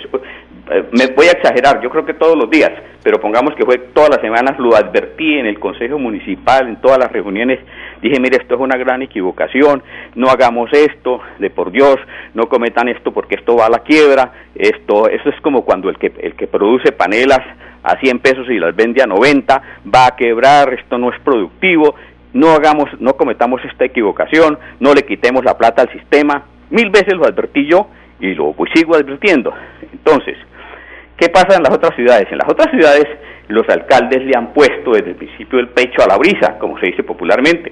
Han tratado de buscar soluciones, el caso de Barranquilla, buscando soluciones, buscando arreglarlas, ajustar, buscando, buscando solucionar los problemas desde el principio. El caso de Cali, pero el peor sistema que existe en el país es el de Bucaramanga, pero adicionalmente porque es donde hay más piratería, y más informalidad de todo el país. Bucaramanga es la ciudad que tiene más mototaxismo, que tiene más informalidad de todo el país. Antes nosotros nos, nos reíamos de los costeños, decían, uy, eso, eso en, la costa, eso es pura piratería, puro mototaxismo. No, la peor ciudad del país se llama Bucaramanga. Eh, doctor Alfonso yo le voy a hacer esta pregunta que, que eh, es que tenemos como 20 preguntas aquí los oyentes y me causó curiosidad esta, se, se, la, se la dirijo eh, alguien diría que es un poco irrespetuosa, porque, porque llega y dice, una persona dice, mire, eh, pregúntele mm, que por lo siguiente, resulta que los que hacen parte de Movilizamos y MetroPlus son los mismos dueños de las empresas convencionales de buses. Entonces a ellos les conviene parar Metrolínea y sacar sus buses al servicio. Eh, ¿Se quiere referir a esa inquietud que tiene un oyente? Eso no es cierto. Metrolínea el sistema Metrolínea no ha quebrado antes porque las empresas han aportado recursos, han metido la plata para poder subsistir, subsista. Y si no, ya hubiera quebrado hace cinco años o más. Mejor se hubiera, hubiera tenido que hacer de salir de servicio. Pero además, es que los, los que estaban prestando el servicio salieron 1.100 buses para poder entrar al sistema de transporte masivo sacaron los buses, hicieron una reposición de vehículos y la única fórmula para poder sacar los buses era obviamente que quienes tenían el servicio pudieran ser socios de esta, de empresa. Eso no es cierto, ese es, ese es el, el, caballito de batalla de algunos para decir, no, es que como son los dueños los mismos, entonces, no, si el transporte colectivo está absolutamente quebrado, lo que tiene quebrado este sistema es la informalidad, la piratería, el mototaxismo, que no han corregido las autoridades, que no han arreglado ni esta situación de ninguna manera. Es esa la que tiene quebrado el sistema, y tiene quebrado los buses colectivos, y tiene quebrado a los taxis, y tiene quebrado a todo el mundo. Eso es lo que pasa, que quieren acabar con el servicio de transporte público, gran equivocación, mientras en Europa, en, Estados Unidos, en todas partes, aquí en, Sudamérica, eh, incrementan, incentivan el transporte público, lo subsidian, aquí lo quieren acabar. Eh, Leonel Fernando Rodríguez, que está en un perfil aquí de Facebook, nos escribe lo siguiente. Dice, eh, la corrupción, suponemos que es de Metrolínea, eh, es imposible sostener que en Metrolínea, supongo que es Metrolínea al cual se refiere Leonel, se roban los repuestos y combustibles, las llantas dicen que las cambian y no las ponen, pero sí las cobran. ¿Usted cree que hay un, un, asunto de corrupción dentro de Metrolínea? Bueno, hay que aclarar primero que Metrolínea es el ente gestor. Si se refiere a las operadoras, son empresas particulares que tienen unos controles que se controlan las llantas, se controla el combustible, los vehículos tienen un control, se consumo por consumo por kilómetro, en fin, hay un control esto. Metrolínea es el ente gestor, el ente el que gesta, gestó el, sistema y lógicamente quien hace el, manejo eh, administrativo de, del sistema pero las operadoras son de tipo particular y tienen sus controles y lógicamente eso Puede ser cierto, en algunos casos tal vez, puede suceder como, como en cualquier empresa particular, que de pronto alguien se robe una llanta, que se robe un, poco de combustible, pero particularmente que haya sistemáticamente eso, eso, eso no es cierto. Doctor Alfonso Pinto, eh, ¿alguien más quiere preguntar? Muchas gracias, muy amable por, por esta entrevista, muy gentil, estaremos pendientes y sobre todo lo que usted ha señalado, que el único que le ha parado bolas es el alcalde Juan Carlos Cárdenas, y los demás alcaldes del área metropolitana que están haciendo para solucionar sus problemas. Muy bien, gracias, doctor Alfonso Pinto, muy amable, muy gentil. Mucho gusto, Alfonso. Bueno, perfecto, son las 6 de la mañana, 21 minutos, vamos a una pausa, estamos en Radio Melodía. No mi Bucaramanga. Humangueses, les habla Juan Carlos Cárdenas. Hoy más que nunca, todos debemos asumir un compromiso con la ciudad y con cada uno de nosotros. Y esta será la clave para enfrentar esta nueva realidad. Pero confío en que atendiendo las prácticas de bioseguridad lo vamos a lograr. Cuidemos a nuestros seres queridos, en especial a nuestros adultos mayores. Vamos a seguir reactivándonos, recuperando puestos de trabajo y generando progreso para Bucaramanga. Alcaldía de Bucaramanga. Gobernar es hacer. Los Olivos, un homenaje al amor. Segunda clave para superar el duelo. Rodéate de personas que te apoyan. Habla de tus sentimientos. Socializa y busca compañía de tu círculo social más cercana. No te encierres. En tu duelo estamos ahí. Los Olivos. Los Olivos. 14 fuentes hídricas, Santander posee una gran riqueza natural. Con el plan Agua Vida queremos llevar esta riqueza a todos los hogares santandereanos, trayendo más agua potable a más familias. Porque donde hay agua, hay vida. Santander, Tesoro Azul de Colombia. Gobernación de Santander, siempre Santander.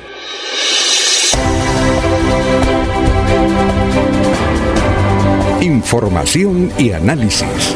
Es el estilo de Últimas Noticias por Radio Melodía 1080 AM.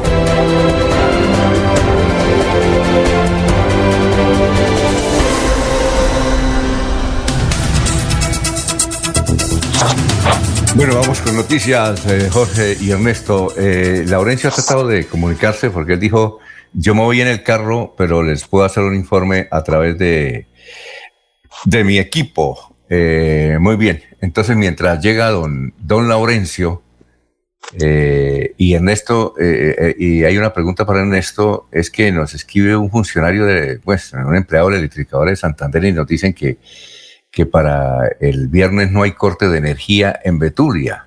Entonces tenemos que, que mirar, porque es que en Betulia están muy preocupados de que no van a poder eh, dejar ver el partido supuestamente por un corte de energía. Bueno, Jorge, vamos con noticias. Son las 6 de la mañana, 24 minutos. Don Alfonso, Super Sociedades ordenó la liquidación del Cúcuta Deportivo. A esa decisión se llegó tras el incumplimiento en el pago de sus acreedores, como la Alcaldía de Cúcuta, el Instituto para la Recreación y el Deporte de ese municipio, la Dirección eh, Nacional de, de Aduanas y el Instituto Colombiano de Bienestar Familiar.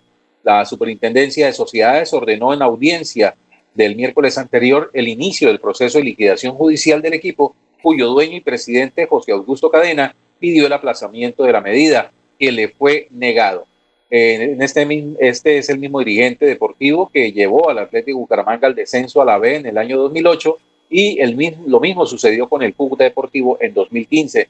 El 30 de julio pasado, el Ministerio del Deporte había suspendido el reconocimiento deportivo del club por deudas de 167 millones de pesos a jugadores, cuerpo técnico y otros conceptos. Dentro del periodo de reposición de esa sanción, Cadena pagó esas obligaciones y por eso el equipo pudo seguir jugando en el fútbol profesional colombiano.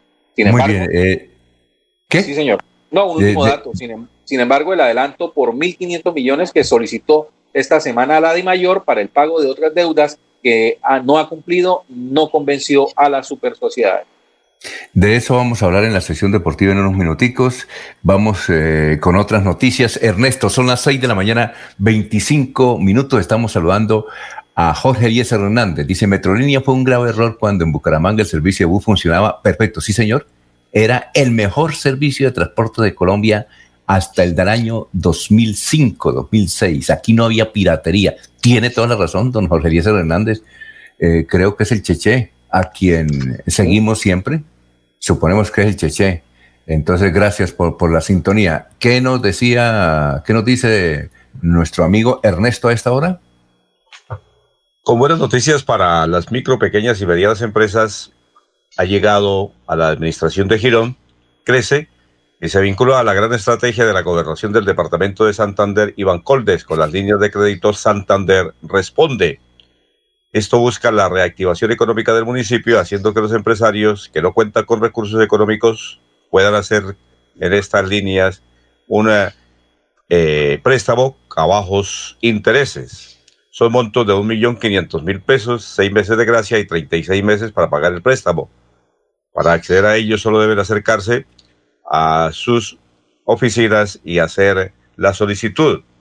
La administración municipal aprovecha la oportunidad para recordarle a todos los habitantes que apoyen a la empresa local, ya que estas pequeñas acciones o estas acciones hacen que la economía del municipio crezca de manera progresiva. Raúl Serrano, ¿Cómo? de la Oficina de Competitividad y además empresario, manifestó sobre esta actividad de línea de créditos. Santander responde para la gente de Girón. Bueno, esta línea de crédito que se creó el señor gobernador es una línea de reactivación económica. La reactivación económica depende de nosotros, depende de las planificaciones, pero el apalancamiento comercial nos lo dan los bancos, los operadores. Esta línea se creó para que los santanderianos tengan un recurso de poder reactivar el negocio. Son 36.200 millones que se pusieron una gran bolsa entre Bancoldes y la gobernación. Ya quedan ya se han desembolsado cerca de 20 mil millones de pesos, quedan 16 mil 200 millones, pero es importante que la gente se acerque a su aliado financiero, al aliado de confianza y le pregunte por la línea Santander Responde, que tiene unas tasas entre el 0,6 y el 0,9%, 6 meses de gracia y 36 meses para pagarlos. Hay algunas entidades que no están en la línea, son muy pocas, la gran mayoría está en Colombia, Banco Popular, Da Vivienda, Banco de Bogotá, etcétera, Microfinanzas Central que nos acompañó hoy, el Banco Agrario que tiene dos líneas, que es Microfinanzas, que ahí pueden acceder hasta 33 millones de pesos, pero lo más importante es que le pregunten al aliado financiero por qué estas tasas y este periodo de gracia en una única vez está ayudando a reactivar todos los negocios de Santander. La gran estrategia es que creamos en lo nuestro. El producto gironés es un producto de calidad y nosotros queremos que cada región se fortalezca al interior creyendo en sus productos. La reactivación económica no solo depende de que nos presten dinero, depende de la estrategia que formulemos adentro de cada negocio para poder reactivarlo. Santander responde la línea de créditos que llega al municipio de Girón, respaldada por la gobernación de Santander. Son las 6 de la mañana, 29 minutos. Aquí nos escribe don Jorge Yasmín, momentico, Yasmín Pérez Mantilla. Dice, ya que su, su amigo está en Puerto Wilches, yo quisiera saber cómo se prepara un pescado bocachico que no sea frito. Les cuento que yo llegué la semana pasada de Europa, eh, iba a venir en Semana Santa, pero por la pandemia no podía venir. Y lo que aspiraba allá en Europa siempre yo soñaba con un caldito de arepa, de papa, de yuca, que es muy difícil conseguir en París. Por eso dije, cuando llegue a Bucaramanga voy a comer caldito de papa con carne. Voy al restaurante eh, Tony, pero también me agrada el bocachico eh, que no sea frito. ¿Cómo se prepara, si me pueden decir, dice Yasmín, un pescado bocachico que no sea frito? Eh, Jorge, más adelante le tengo esa tarea de, de la señora Yasmín, que nos escribe, gracias eh, muy amable y además usted es un chef, vea usted, y ya que está allá en la tierra del Boca Chico, por favor nos dice más adelante. Vamos a una pausita, luego viene la sesión deportiva. Ahora será con, con Jorge. Eh, oiga, debe tener una sección, sí. El chef Jorge. ¿Cómo que decía? Eh, abre el micrófono, Jorge. Jorge, es que tiene cerrado el micrófono. don Alfonso, yo soy bueno para los cocinados, pero políticos. No ah. para el... y Muy bien, los políticos, ¿no? ¿Cómo? ¿Ah? ¿Y en los sancochos políticos también es especializado?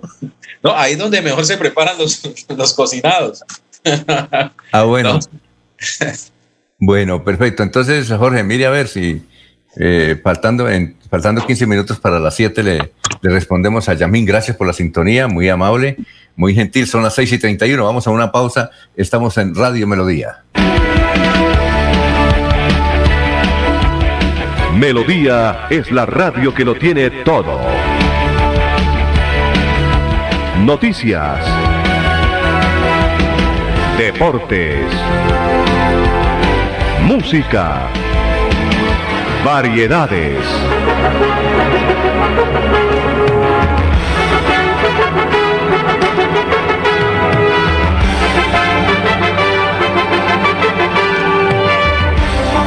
Melodía La Grande.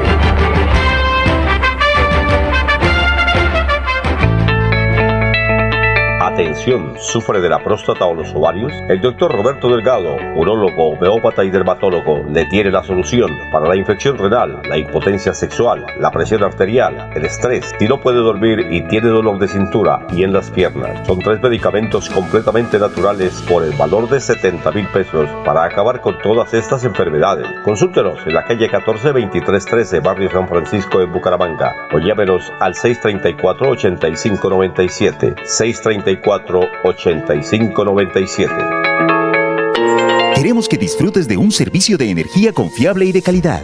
Por eso, trabajamos en el mantenimiento de la infraestructura eléctrica. Para que estés informado oportunamente de las fechas y horarios, síguenos en nuestras redes sociales o consulta toda la información en www.esa.com.co. ESA, Grupo EPM, Vigilado Superservicios. En tiempos difíciles es cuando se refleja de qué estamos hechos en Santander. Esta pausa de la vida nos hace mostrar la fortaleza, la esperanza, la pujanza que caracteriza a la gente santandereana. En medio del silencio, la distancia y la prevención, en Cajazán, seguimos transformándonos para lograr estar cada día más cerca, para llegar más lejos. Hemos querido seguir en contacto contigo, desde casa, en familia. Los invitamos a sintonizar el espacio Hablando con el Abogado, de lunes a viernes en el horario de las 7 y 30 de la mañana.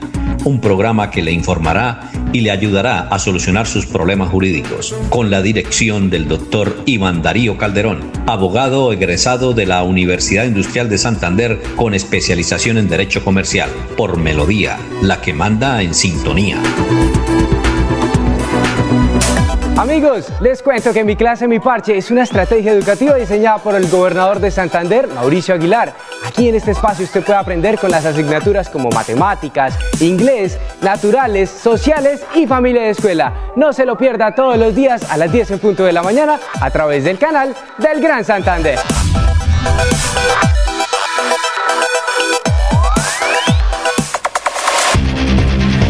En últimas noticias, el paso a paso deportivo y Deportivos Carvajal con las mejores marcas a tus pies.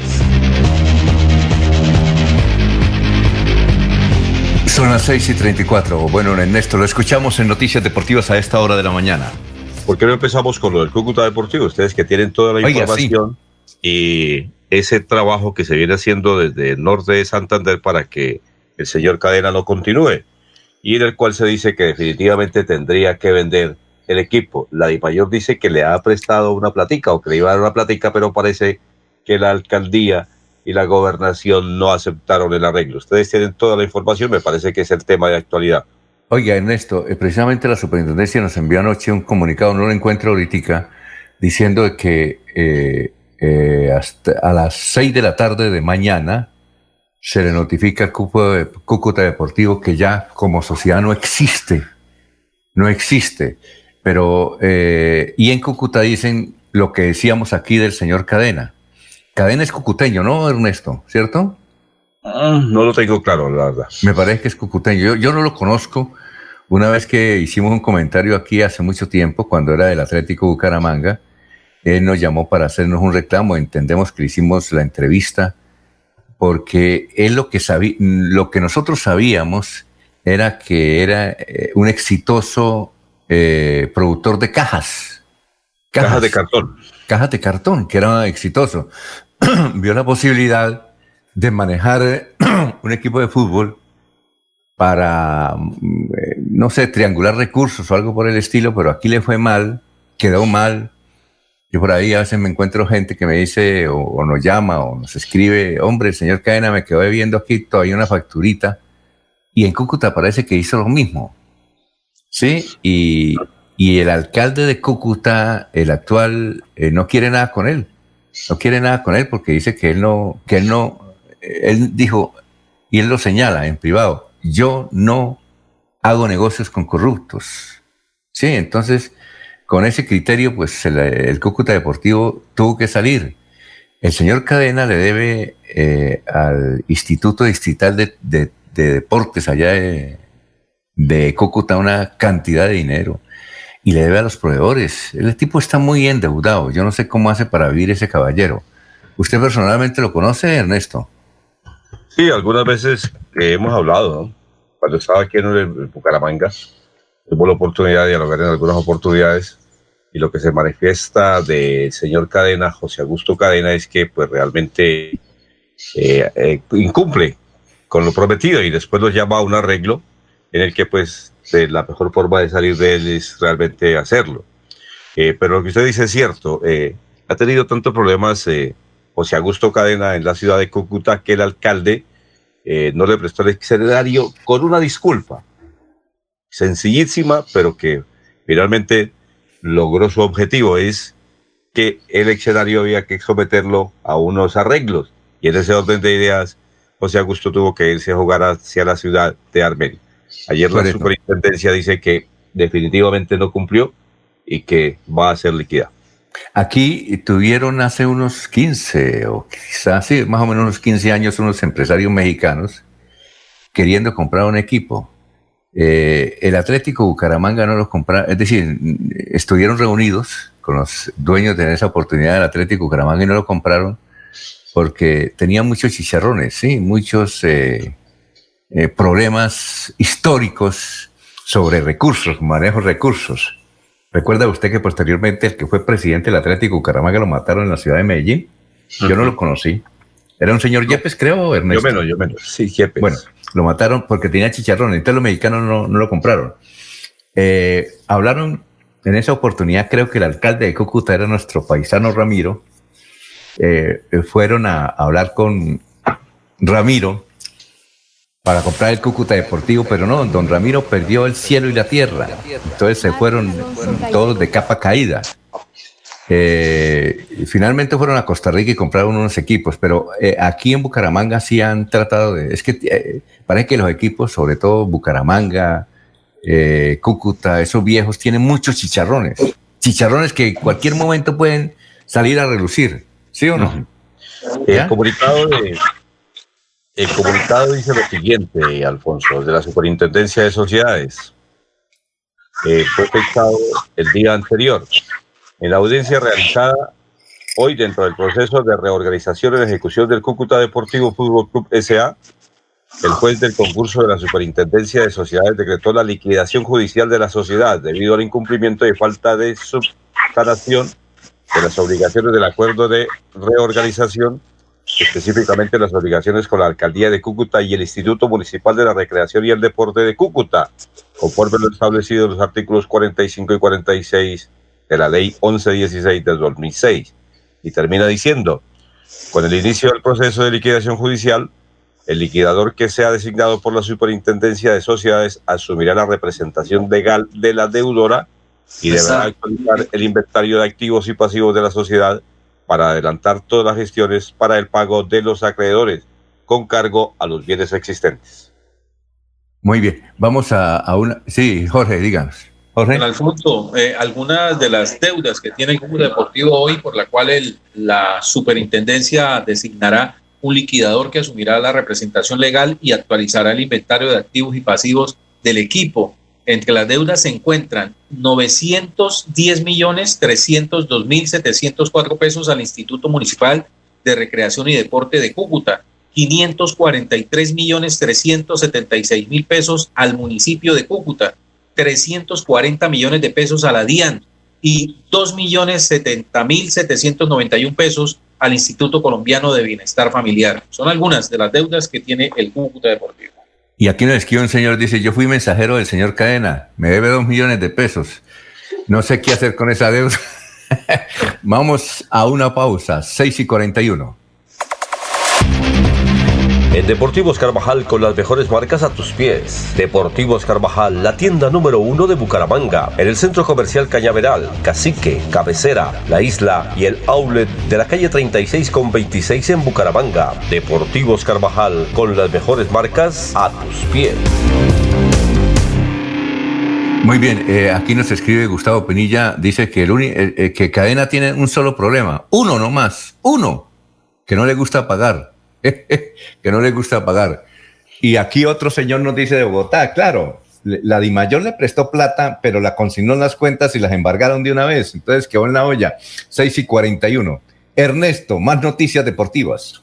Ayer se cumplió una fecha más eh, o, un partido más de la fecha 19 del fútbol colombiano en el que Alianza Petrolera recibía al Atlético Nacional en el Daniel Villa Zapata de Barranca Bermeja, donde finalmente perdió el equipo del Distrito Petrolero, el Distrito de Barranca Bermeja, tres goles por dos. El próximo compromiso de Alianza Petrolera será frente a Millonarios y es decisivo para el equipo azul estar en la próxima fase. Y también anoche jugó el equipo de Búcaros. Le ganó a Piratas de Bogotá 105-88 en lo que tiene que ver con el baloncesto. Eh, después de unos mensajes volveremos y les contaremos qué pasa con la Vuelta a Colombia en bicicleta y qué pasó con la Vuelta a Colombia femenina. Con mucho gusto, 6 y 42. En Deportivos Carvajal con las mejores marcas a tus pies. Deportivos Carvajal, la tienda número uno de Bucaramanga, en el centro comercial Cañaveral, Cacique, Cabecera, La Isla y el outlet de la calle 36 con 26 en Bucaramanga. Deportivos Carvajal con las mejores marcas a tus pies. Bueno, eh, Ernesto. Antes de hablarles de ciclismo, se me olvidaba que juega la selección Colombia mañana. Ahorita le pregunto algo de eso. Partido 3 y 30 de la tarde. Bueno, entonces voy con la- lo de la Vuelta a Colombia femenina, que finalmente fue ganada por la ecuatoriana Miriam Núñez. Ana Cristina Sanabria, la santanderiana que pedía don Laurencio Gamba, se ubicó en el décimo lugar, perdió 5 minutos y 12 segundos. Realmente perdió poco tiempo la santanderiana. Y la Vuelta a Colombia en bicicleta arranca mañana, es la versión número 70. eh, parte desde la hermosa población de Villa de Leiva, histórica, y estará terminando en territorio antioqueño. La vuelta a Colombia en bicicleta este año va a tener transmisión de televisión, tanto por RCN, canal oficial, como por Señal Colombia. Oye, a propósito de eso, Ernesto, para programarme aquí donde estoy, eh, hoy juega, ¿qué, y ¿qué puedo ver por televisión hoy? Usted Eh, puede de ver lo que, lo que estime conveniente. No, no, no, de fútbol, de fútbol, Ah, de fútbol. eliminatorias. No, si usted va y mira los canales deportivos, fútbol hay a toda hora, realmente, ¿no? No, no, pero no, pero yo digo... Ah, ¿usted quiere de- ver esas eliminatorias? Sí, eh, aprobado. Aprobado, Aprobado. directores. Entonces hoy a las 3 de la tarde juega Bolivia de Ecuador y a las 7 de la noche Argentina-Paraguay. ¿Lo puedo ver por Caracol Televisión? Por Caracol Televisión, sí, ellos son los que tienen la señal. Pero, pero, pero la señal normal, la abierta, Eh, me imagino que el, el partido de Argentina-Paraguay va por la señal abierta y Bolivia-Ecuador lo pasarán por la eh, el canal alterno, que es HD2. Ah, no, que tiene muy buena sí. señal además. es que el H2... Mañana juega casi- Colombia a partir Ah, de ya. las 3 y 30 de la tarde. También a las 6 de la tarde jugará Chile-Perú y Brasil enfrentará a Venezuela sobre las 7 y 30 de la noche. Hay preocupación en el, el equipo técnico de Colombia porque eh, uno de los jugadores que estaba eh, listo para jugar en la ciudad de Barranquilla no llegó. Él pidió un permiso, se lo concedieron los directivos, se lo concedió el técnico para que fuera a visitar su familia y no pudo estar eh, llegando a la hora requerida. Por eso se dice que Davinson Sánchez seguramente no será titular en el partido de mañana frente a Uruguay.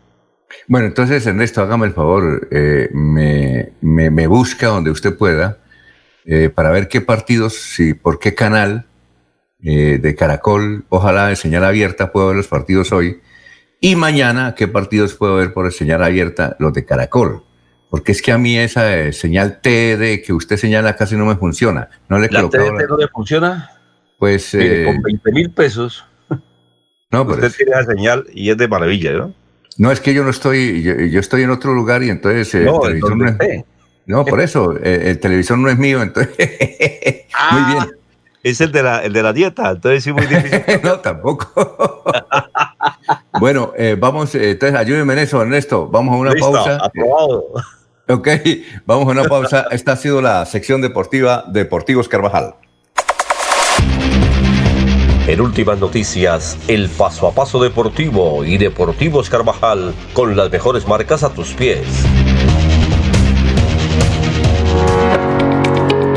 Con acceso a agua potable, Santander se levanta y crece. Plan Agua Vida. Un pacto por el bienestar y nuestra calidad de vida. Plan Agua Vida. Siempre Santander. Gobernación de Santander. Queremos que disfrutes de un servicio de energía confiable y de calidad. Por eso, trabajamos en el mantenimiento de la infraestructura eléctrica. Para que estés informado oportunamente de las fechas y horarios, síguenos en nuestras redes sociales o consulta toda la información en www.esa.com.co.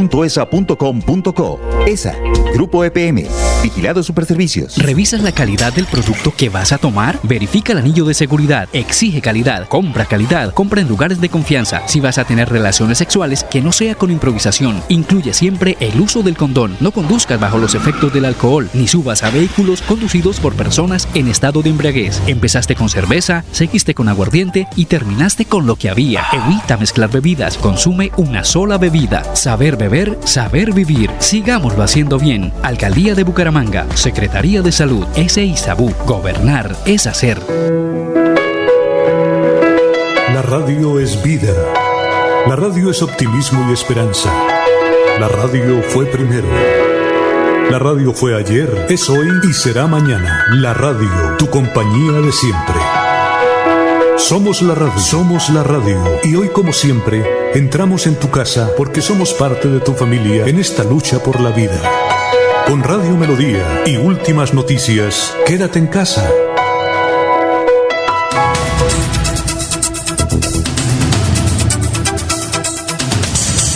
Ave María. Eh, Gloria Martínez, este, la, admiradora de Jorge, dice, buenos días, estoy esperando la receta de eh, Londoñito para preparar un rico bocachico. bueno, Jorge Becerra nos escucha desde Sacramento, California. Gracias. Bueno, y a esta hora vamos a presentar a Jessica Tatiana Méndez. Ella es una funcionaria de la alcaldía ella nos va a hablar de los derechos sexuales, que es interesante ese tema eh, para orientación a cuáles son los derechos sexuales que tienen las personas. Eh, doctora Jessica, la escuchamos. Muy buenos días, muchas gracias por la invitación y por este espacio que nos brindan para comunicarles a la comunidad lo que estamos haciendo actualmente desde la Secretaría de Salud y Ambiente de Bucaramanga a través del Plan de Intervenciones Colectivas del Instituto de Salud de Bucaramanga. El día de hoy queremos informarle a todos los oyentes sobre los derechos sexuales y reproductivos, especialmente a todos los padres de familia los cuales tienen hijos, adolescentes y jóvenes sobre los derechos que tienen sus hijos.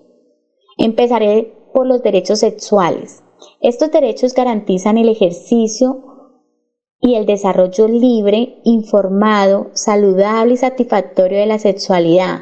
Para entender, es el derecho que tienen sus hijos para decidir si inician y si tienen o no relaciones sexuales, las cuales deben ser libres, autónomas y requieren de consentimiento previo. Ellos tienen la posibilidad de elegir la pareja sexual, a decidir también cómo, con quién y cuándo tener relaciones sexuales. Y encontramos el otro grupo de derechos que son los derechos reproductivos, donde sus hijos tienen el derecho a decidir el momento en el que quieren iniciar su proceso reproductivo, a decidir libre y responsablemente el número de hijos y el intervalo entre ellos. Este derecho garantiza el acceso a tratamientos preventivos a través de la elección y el suministro a métodos anticonceptivos seguros, eficaces. Este derecho incluye también el derecho a la información y a la educación sobre su uso y efectos en la salud. Bueno, muchas gracias. No, a usted, muy amable, doctora Tatiana, muy gentil. Son las seis y cincuenta, nos vamos para la ciudad de Miami. Allá ya nos ha levantado la mano don Florentino Mesa con toda la información del mundo a esta hora, seis y cincuenta y seis y cincuenta y uno. Muchas gracias. Buenos días. Saludos, soy Florentino Mesa y esta es la vuelta al mundo en 120 segundos.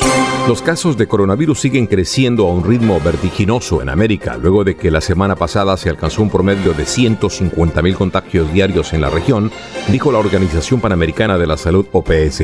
Entre tanto, este jueves los casos de coronavirus registrados desde el inicio de la pandemia en el mundo ya son 52 millones 516 mil y las muertes por COVID-19 son 1.290.000.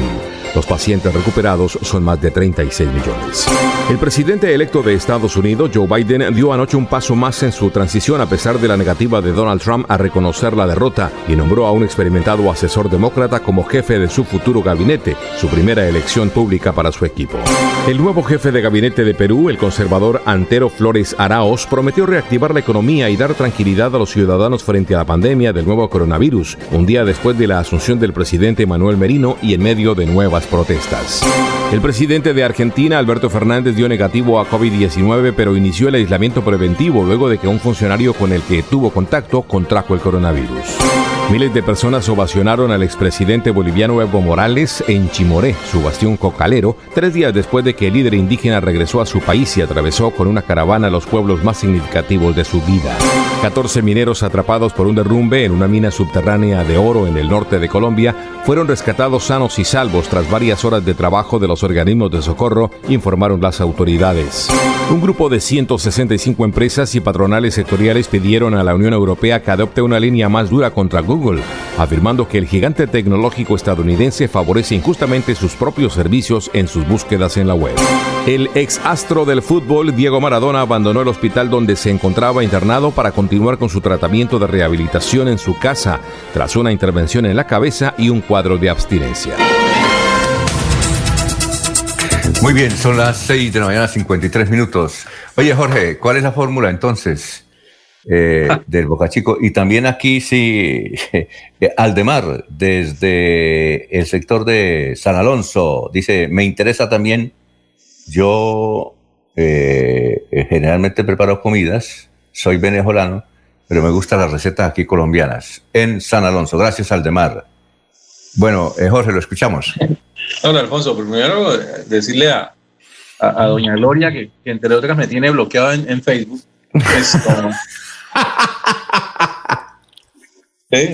a, don Glorio. Ah, para, que haga la, para, que haga, para que haga la receta que lo desbloquee. Sí, claro, para compartírsela con detalles, ¿sí? Pero, a don Glorio. De, la manera, una de las formas más típicas de, la ribera del Magdalena de preparar el, pescado, que además no es, de mis alimentos favoritos, tampoco lo es, es esto, eh, prepararlo en forma de viuda. La viuda entiendo que, que se prepara eh, eh, formando una, una, una, cuna dentro de la olla con, con, con piedras y hojas de bijao, ¿sí? Sobre esta olla se coloca eh, el, bastimento o el, plátano y la yuca, y sobre la yuca se coloca el, pescado y se comienza a, cocinar con el baño, a baño de María, que llaman. ¿sí? Esa es como una de las maneras más, más típicas acá de, de, la ribera del Magdalena para preparar el, pescado en, forma de viuda, el boca chico. Ya las otras, pues hay variables, ¿no? El, cocinado, pues, el sudado, y la, y, mi favorito pues sí es el sancocho, es la, manera más, más, más fácil de pasarlo. Oye Jorge, una oportunidad que decían, yo recuerdo que cuando iba a la casa de mercado y me encontraba con Barala, me decía, yo le eh, escojo el pescado, ustedes conocen a Barala, es uno bajito que parece peruano, ¿no? Ese va a Lima y, pasa desapercibido. Barala, que le enviamos un saludo. Usted lo conoce, ¿no? Sí, señor. Bueno, el Balala me decía, oiga, venga, le, escojo el pescado que no sea argentino. Es que eh, eh, llegaba mucho pescado argentino, Boca Chico. Sí, llegaba uno, una, una versión argentina del Boca Chico. Creo que tenía otro nombre. No ah, era propiamente Boca Chico, era muy parecido al Boca Chico y, se traía, pues, se vendía de esa manera, como si fuera Boca Chico argentino. Jorge, usted dice que no le gusta. ¿Cómo? Llega. Sigue llegando. Mucho pescado argentino. Mm. Oiga, Jorge, usted dice que no le gusta preparar ese, ese bocachico, pero ¿le gusta comerlo o no? ¿Así? ¿Con, con espíritu? La verdad, siempre desde pequeño tuve problemas con el pescado, Alfonso, y eh, en primera instancia comencé a probarlo frito, es la única manera que, que, trato, de, pues que lo dijeron con facilidad, pero el pescado sudado, el pescado con vida me, me se ve difícil poderlo degustar. Oiga, ¿y, y, no cree que se necesita, eh, eso es un arte, comerse el pescado sudado, ¿cierto? Con espina y todo. No, los hay, los hay. Hay unos que, no, como usted lo decía, no, no, no, se ensucian sino la, la punta del, dedo índice y el pulgar. Eh, solamente con eso lo sostienen. Y, y, la expulsión de la espina, de las espinas de, de, la boca, pues es todo un arte, ¿sí? Sobre todo para no lastimarse. Pero no, ahí hay manera. Y hay quienes te gustan el pescado como si fuera el mejor de los manjares, ¿sí? Eh, y no, no, les importa ensuciarse pues hasta el moquillo eh, de, pescado, pues untarse. No, pero el peligro es que, que uno le tenga una, se, le engarce uno una espina en la garganta. Ese es el otro, ese otro problema, ¿no? Tanto así, Jorge, que aquí en Bucaramanga y en San Pío, alguien colocó un restaurante que se llamaba Bocachico sin espina, pero fracasó. Yo no sé por qué fracasó. Porque el, el Bocachico es bueno, es, es sabroso, pero esa cosa de la espina le, da a uno como temor. Y él colocó un restaurante, Boca Chico sin espina, y yo pensé que le iba a dar resultado y no, fracasó. No sé si usted fue alguna, alguna oportunidad a ese, a ese restaurante. No, no, tuve oportunidad, pero de las gracias del Boca Chico precisamente es uno que es un, pescado de, espina gruesa y, y, es fácil de identificar, ¿no? De, de, y sacar las espinas. Y lo otro con, con el Boca Chico, pues... Eh, eh, ese pescado pues es como el más, el más simple, el típico, más abundante de, de, de, toda la variedad que se pueden encontrar en, en, el río Magdalena, aunque hoy en día pues eh, se ha escaseado mucho el pescado. Yo recuerdo que sobre los años 70 eh, la industria de, del pescado aquí en Puerto Wilches era, era una cosa majestuosa, era ver llegar los camiones desde Bucaramanga parqueados en el muelle, eh, cargando pescado y, cargando con hielo las montañas de, de arrusque de arroz, de, la cascarilla del arroz para conservar el hielo. Era una industria que se movía de manera impresionante. Ya hoy en día eso no se ve, no se ve porque al parecer pues ya el, pescado ha comenzado a escasear y, y, y era, y, pues muchos de los que trabajaban de, esa manera pues han abandonado eh, precisamente la actividad de de comercializar pescado porque sencillamente ya no hay. Muy bien, oiga Ernesto, ¿ya me hizo la tarea de los, de los partidos? Sí, eh, estoy mirando, estoy mirando la página oficial de, de, la, de Caracol.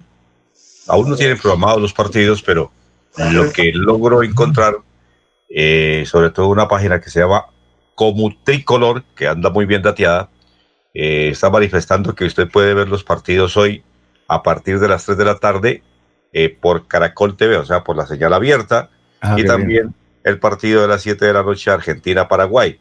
Claro que si se va de la casa y tiene buen internet y paga, Caracol Play también se lo puede estar transmitiendo. Ah, qué bueno. No, extraordinario. Y dice esta página que mañana va a transmitir, ya que no coinciden los horarios, eh, mañana transmitirá Colombia-Uruguay 3 y 30, a las 6 de la tarde eh, va a transmitir Chile-Perú y a las 7 y 30 Brasil-Venezuela. Bueno, ese partido sí les quedaría algo cortado, ¿no? Pero eso es lo que están manifestando. Ah, no, no. Brasil-Venezuela únicamente por el canal Play. Ahí hay que pagarlo. Ah, ya. No, eh, bien. Eh, nos escribe Álvaro Garita, nos envía ya la edición impresa de El Frente y en primera página está Juan Carlos Pinzón, Pinzón, aspirante presidencial. Él fue ministro de Defensa. eh, es una de las alternativas. Juan Carlos Pinzón, aspirante presidencial. Dice también el periódico El Frente que va a estar hoy la ministra de, de Cultura. Va a estar la ministra de Cultura no, mañana. Mañana viernes va a estar la ministra de Cultura, dice visita a Bucaramanga. Muy bien, entonces eh, vamos a ver dónde va a estar. Va a estar en varios foros. Va a estar en el Instituto Municipal de Cultura. eh, va a estar en la Biblioteca Campo Madrid. Mañana estará pues la joven ministra de Cultura en la ciudad de Bucaramanga. Son las 7 de la mañana, vamos a una pausa y regresamos. Aquí Bucaramanga, la bella capital de Santander. Transmite Radio Melodía, Estación Colombiana, HJMH, 1080 kilociclos, 10.000 vatios de potencia en antena, para todo el oriente colombiano. Cadena Melodía, la radio líder de Colombia. Presenta Profes una estrategia educativa liderada por el gobernador Mauricio Aguilar desde la gobernación de Santander. Todos los niños de Colombia cada día aprenden con lengua castellana, matemáticas, ciencias naturales, ciencias sociales y ética y valores a las 9 de la mañana por el canal TRO.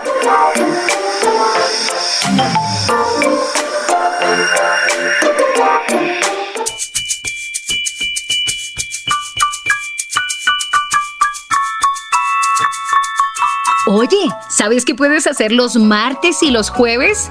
De 3 a 3 y media de la tarde, no te pierdas Batuta al aire, aquí mismo. Un espacio de diversión, entretenimiento y formación musical. Viaja con nosotros. Invita Ministerio de Cultura y la Fundación Nacional Batuta. Te esperamos.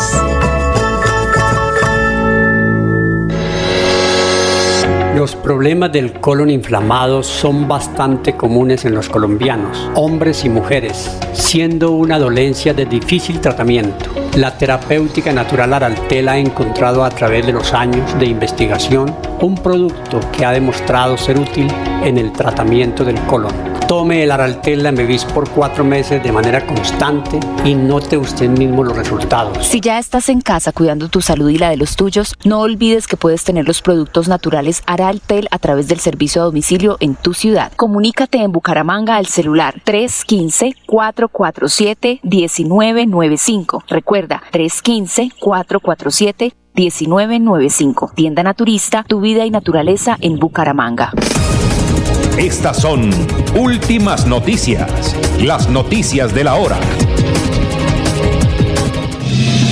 Bienvenidos, soy Florentino Mesa y estas son UCI Noticias y Paz. Colombia acumula 1.165.326 casos de coronavirus y un total de 33.312 muertos por la COVID-19, según la actualización del Ministerio de Salud. El alto comisionado para la paz Miguel Ceballos y el ministro de Justicia Wilson Ruiz fueron citados a un debate de control político en el Senado tras revelarse 24.000 grabaciones del caso por narcotráfico contra Sandrich. 14 mineros atrapados por un derrumbe en una mina de oro subterránea en Barranco de Loba, departamento de Sucre, fueron rescatados sanos y salvos tras varias horas de trabajo de los organismos de socorro. Santa María de la Luz, Tierra de Agua, regresa. Continúe disfrutando esta maravillosa historia de la radionovela en Colombia. Hola a todos y todas, mi nombre es Franklin y pues menos mal viene ya la segunda temporada en Santa María de la Luz. Hola, soy Marcela Carvajal, interpreto a Violeta. Hola a todos, les saluda Antonio, director de la emisora Radio Sisigua de Santa María de la Luz, que está buenísima. Santa María de la Luz, Tierra de Agua, en su segunda temporada, una producción de Fede Medios. Santa María de la Luz. En el mundo, la tormenta tropical ETA tocó tierra esta mañana cerca de Cedar Key, en el estado de la Florida, indicó el Centro Nacional de Huracanes de Estados Unidos en su más reciente reporte.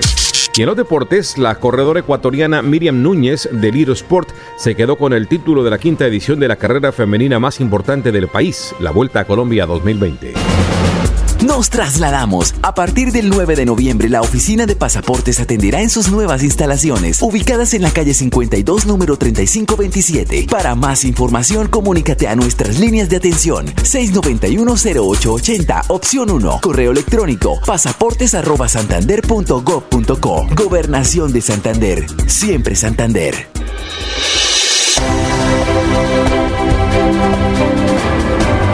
Información y análisis. Es el estilo de Últimas Noticias por Radio Melodía 1080 AM.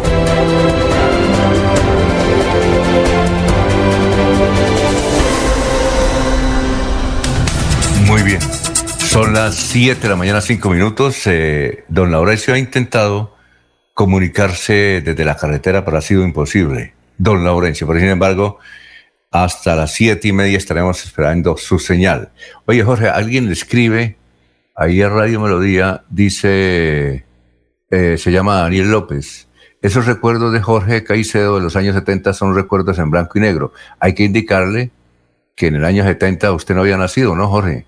Entonces no, no puede tener recuerdos. Eh, Daniel López nos dice, el ministro de Minas también va para Santander hoy. Ah, qué bueno. Bueno, muy bien. Bien. Sí, Jorge. ¿Qué iba a decir, Jorge? Eh, decía algo con respecto al año 70, don Alfonso. Donde no, decía, que, decía que, que, los recuerdos suyos del año 1970, yo creo que usted no había nacido. No, no, no, no, no, no. Estaba por ahí en planes, tal vez. Estaba en planes, sí. Muy bien, vamos a saludar a Manuel Rey, psicólogo de la alcaldía de la ciudad de Bucaramanga, de Isabú. Doctor Manuel Rey, tenga usted muy, pero muy buenos, muy buenos días. Le saludamos aquí en Radio Melodía. ¿Cuál es el tema de hoy aquí para los oyentes y cómo se encuentra? Buen día. Sí. Lo escuchamos, doctor. Gracias. ¿Cuál es el tema de hoy? Quería comentarles a todas las personas que en este momento nos están escuchando que desde el plan de intervenciones colectivas y mediante su estrategia de salud mental frente al COVID-19, estamos buscando generar estilos de vida saludable y promover la salud mental con el fin de reducir o hacer eliminación de diferentes problemáticas que se puedan estar presentando actualmente dentro del hogar. Ah, perfecto, con mucho gusto. Lo escuchamos, doctor. A ver cuáles son las indicaciones precisamente para esta época de pandemia. Bueno, en tiempos de pandemia y COVID-19 debemos mantener una vida saludable y sobre todo nuestra salud mental. Por eso es importante mantener relaciones saludables con los demás, sentirse bien consigo mismo y con lo que se tiene, generar prácticas de autocuidado, tomar decisiones. Estas decisiones deben ser oportunas, buscar siempre la mejor solución a los momentos difíciles, transformar los conflictos, disfrutar de la vida. Recordemos que es única, ¿no? También es importante saber cómo se va a afectar esta salud mental. Esta se puede ver afectada por la violencia física, psicológica, sexual, las adicciones, trastornos mentales como la ansiedad, lo cual conlleva al estrés, depresión, hasta inclusive a tener ideas suicidas. Sí, eh, uno de los problemas es, yo creo que más difícil, doctor, y sobre todo cuando uno está solo, es cómo manejar la ansiedad, ¿no? Sí, este es, eh, bueno, esta emoción se ha venido presentando y, manteniendo en el tiempo, ¿no? Hay que conocer una serie de síntomas y estas varían de persona a otra, de una persona a otra, así como sus manifestaciones. Podemos encontrar que hay una preocupación excesiva, intranquilidad, fatiga, dificultad para concentrarse, irritabilidad, músculos tensos, dificultad para conciliar el sueño o permanecer dormido, hasta inclusive ataques de pánico. ¿Cómo podemos eh, bajar los niveles de ansiedad? Pues es importante realizar ejercicios de relajación. No podemos encontrar la respiración, generar la práctica de yoga, hacer meditaciones guiadas, eh, practicar la actividad física, ya que es un ansiolítico natural, cuidar de la alimentación, dormir bien, saber poner límites en los diferentes aspectos eh, de nuestra vida, saber pedir ayuda, controlar los pensamientos negativos, porque estos pensamientos negativos nos conlleva a desencadenar la ansiedad. Y de esta manera, pues lo que se espera es que cada hogar y cada uno de los integrantes de la familia promuevan estas recomendaciones para favorecer la salud mental. Bueno, doctor Manuel Rey, muchas gracias por haber estado aquí en Radio Melodía, muy gentil. Bueno, muchas gracias a ustedes por brindarme en este espacio. Muy bien, son las 7 de la mañana, 9 minutos, 7 y 9. Un saludo para Giovanni Ortega. Giovanni Ortega, que nos escucha a esta hora desde eh, Cepita. Bueno, don Laurencio no, no, no se ha podido comunicar con nosotros. Y aquí hay muchos comentarios que nos llegan eh, sobre Metrolínea. sobre Metrolínea hay que indicar algo. Hay que, hay, que indicar algo. Y es que eh, una vez cuando el doctor Uribe, ya como presidente de la República, y comenzó a hablar de los sistemas de transporte en Colombia, eh, los periodistas le preguntamos cuando vino aquí a Bucaramanga que por qué tanto interés en colocar el sistema de metro, de sistema metropolitano de servicio de transporte en, una ciudad como Bucaramanga, donde eh, eh, era el más organizado. e inclusive había piratería en la costa, recordemos, de habíamos mototaxismo, pero aquí no lo conocíamos. En el 2005 no, este era un transporte de la ciudad muy bien organizado. E inclusive cuando uno iba a comprar una, un carro y decían, es que es placa de Bucaramanga, había que colocarle un sobreprecio porque la placa de Bucaramanga tenía un, no sé por qué motivo, de ese por lo organizado del transporte, tenía un sobreprecio. Las empresas de buses, recordamos, eh, Unitransa, Transcolombia, eh, eran las primeras que renovaban equipos. Los primeros buses urbanos, los, cuando llegaban los buses nuevos urbanos a Colombia, siempre las concesionarias miraban ese, era la ciudad de Bucaramanga entonces, eh, por eso mm, eh, hay que indicar que le preguntábamos al doctor Uribe que por qué ese interés. Y entonces nos comentaba que cuando eh, terminando el 2000, bueno, cuando él estuvo, antes de ser presidente, después de ser senador que se fue para Inglaterra a estudiar, él dijo que el desarrollo de cualquier ciudad empezaba precisamente por tener un transporte organizado pero tal vez tenía muy buenas intenciones el doctor Álvaro Uribe para esa organización de transporte, pero aquí lo que se ha hecho no puede ser culpa de él, sino de otras, eh, de otros, de otras manos y de otras fuentes, pero el transporte está muy desorganizado. 2005, ubíquense en el 2005, aquí en Bucaramanga y el área, era el mejor transporte de Colombia.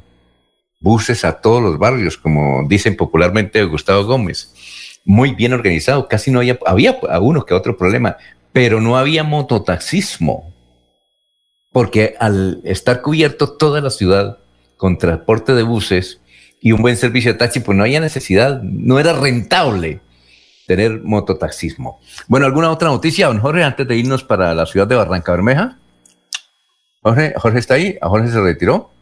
Ah, bueno, entonces podemos seguir aquí saludando a la gente eh, Giovanni Díaz nos escribe desde el barrio eh, Turbay. ¿Dónde queda el barrio Turbay? ¿Será el sector de Turbay? El sector de Turbay que queda ahí en el municipio de Río Negro. Igualmente, eh, un saludo para Juliana Báez. Nos escribe del barrio La Concordia, barrio La Concordia. Y aquí hay una, Diana Zuleta López, que es una periodista eh, muy joven ella, ella creo que es de Montería, cuando estaba de unos 10 años mataron a su papá y ella le echa la culpa a los paramilitares, mataron a su padre y la justicia investigó y no capturó a nadie por la muerte de su padre. En cambio, ella hizo una investigación e identificó a los asesinos.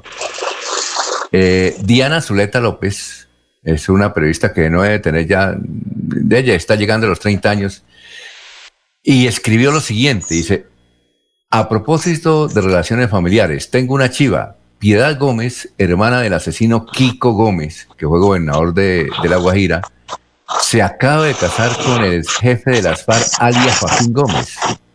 Eso explica el fracasado intento de meter ilícitamente a Kiko Gómez en la JEP con el aval de las FARC. Es decir, esto sí es supremamente curioso. Esto da como para una novela de esas mexicanas, de esas series. Imagine, uno de los integrantes del secretario de las, de FARC, que ya debe tener unos 70 años, es Joaquín Gómez, imagínese de las FARC. Se casó con la hermana de un hombre acusado y detenido por ser paramilitar, es decir, por la vertiente contraria. ¿Cómo será esa relación? Hay, hay que verlo. Eh, oye, Jorge, ¿sí nos escucha? ¿Aló? Sí, señor, lo escucho muy bien. Eh, sí, don Alfonso, bueno. comienzo a desplazarme en ese momento por acá, por las calles de Puerto Wilches. Uy, qué bien. Sí. Qué no bueno, si lo, puede, lo, veo, puede. lo veo con cachucha. Eso sí, era señor. lo que quería, oiga, eso era lo que quería hacer Laurencio irse ah, redactando ¿sí? eh, de aquí a, a, Barbosa y no ha podido entrar. Pero usted sí, mire, usted, ¿en qué parte está, Jorge? Voy en ese momento por la calle Quinta de Puerto Wilches, que comunica al barrio La Ciénaga con el centro del municipio. Voy hacia el sector del muelle. Ajá. Eh, voy al encuentro con, con mi padre, que ya tiene listo el desayuno. Entonces. ¿Va a ser voy, con pescadito? Me imagino, es lo típico por acá. Ah, bueno. Sí, señor. Eh, eh, ¿Ese es, el, ¿Este es el centro de Puerto Wilches o no? ¿Ese, ese, ese qué sector es? No, soy desde el del, sí, el centro comercial de Puerto Wilches, que es a la orilla del río, en el muelle. Eh, ¿Está por el muelle? Sí, voy entrando, no, voy hacia el muelle, voy al sector del muelle, voy a, a la calle, la calle Quinta, sí, voy por toda la calle Quinta con, con carrera primera, voy, voy para ese sector, voy para la orilla del río. Ah, Allí, qué pues, bueno. Voy a encontrarme con mi padre. Muy bien, perfecto. Aprovecho y... el camino, vengo vengo, eh, pues cuando llegué ayer sobre las 10 de la noche, me encontré con, con, mi hijo Felipe, estuvimos hablando hasta largas horas, pues hasta altas horas de la noche, me, me, quedé en su casa, en su apartamento y ahora pues voy a verme con mi papá. Oiga, ¿y su nieto está ahí con usted o no? No, él sí está en Barranca Bermeja, él está allá ah, en bueno. mejor clima. Muy bien, ¿también se llama Andrés su nieto? Se llama Dylan, Dylan Andrés. Ah, bueno. Bueno, vamos a hacer una pausita, Jorge, y, y, cuando lleguemos seguramente ya está sentado ahí a la mesa, ¿no? Sí, ya estoy a dos cuadras. Muy bien, 7, 16 minutos, vamos a hacer una pausa, estamos en Radio Melodía. ¿Sabías que la competitividad y el desarrollo de un departamento están relacionados con la infraestructura vial? Por eso, con el Pacto Funcional Siempre Santander, abrimos camino hacia el progreso. Gobernación de Santander. Siempre Santander.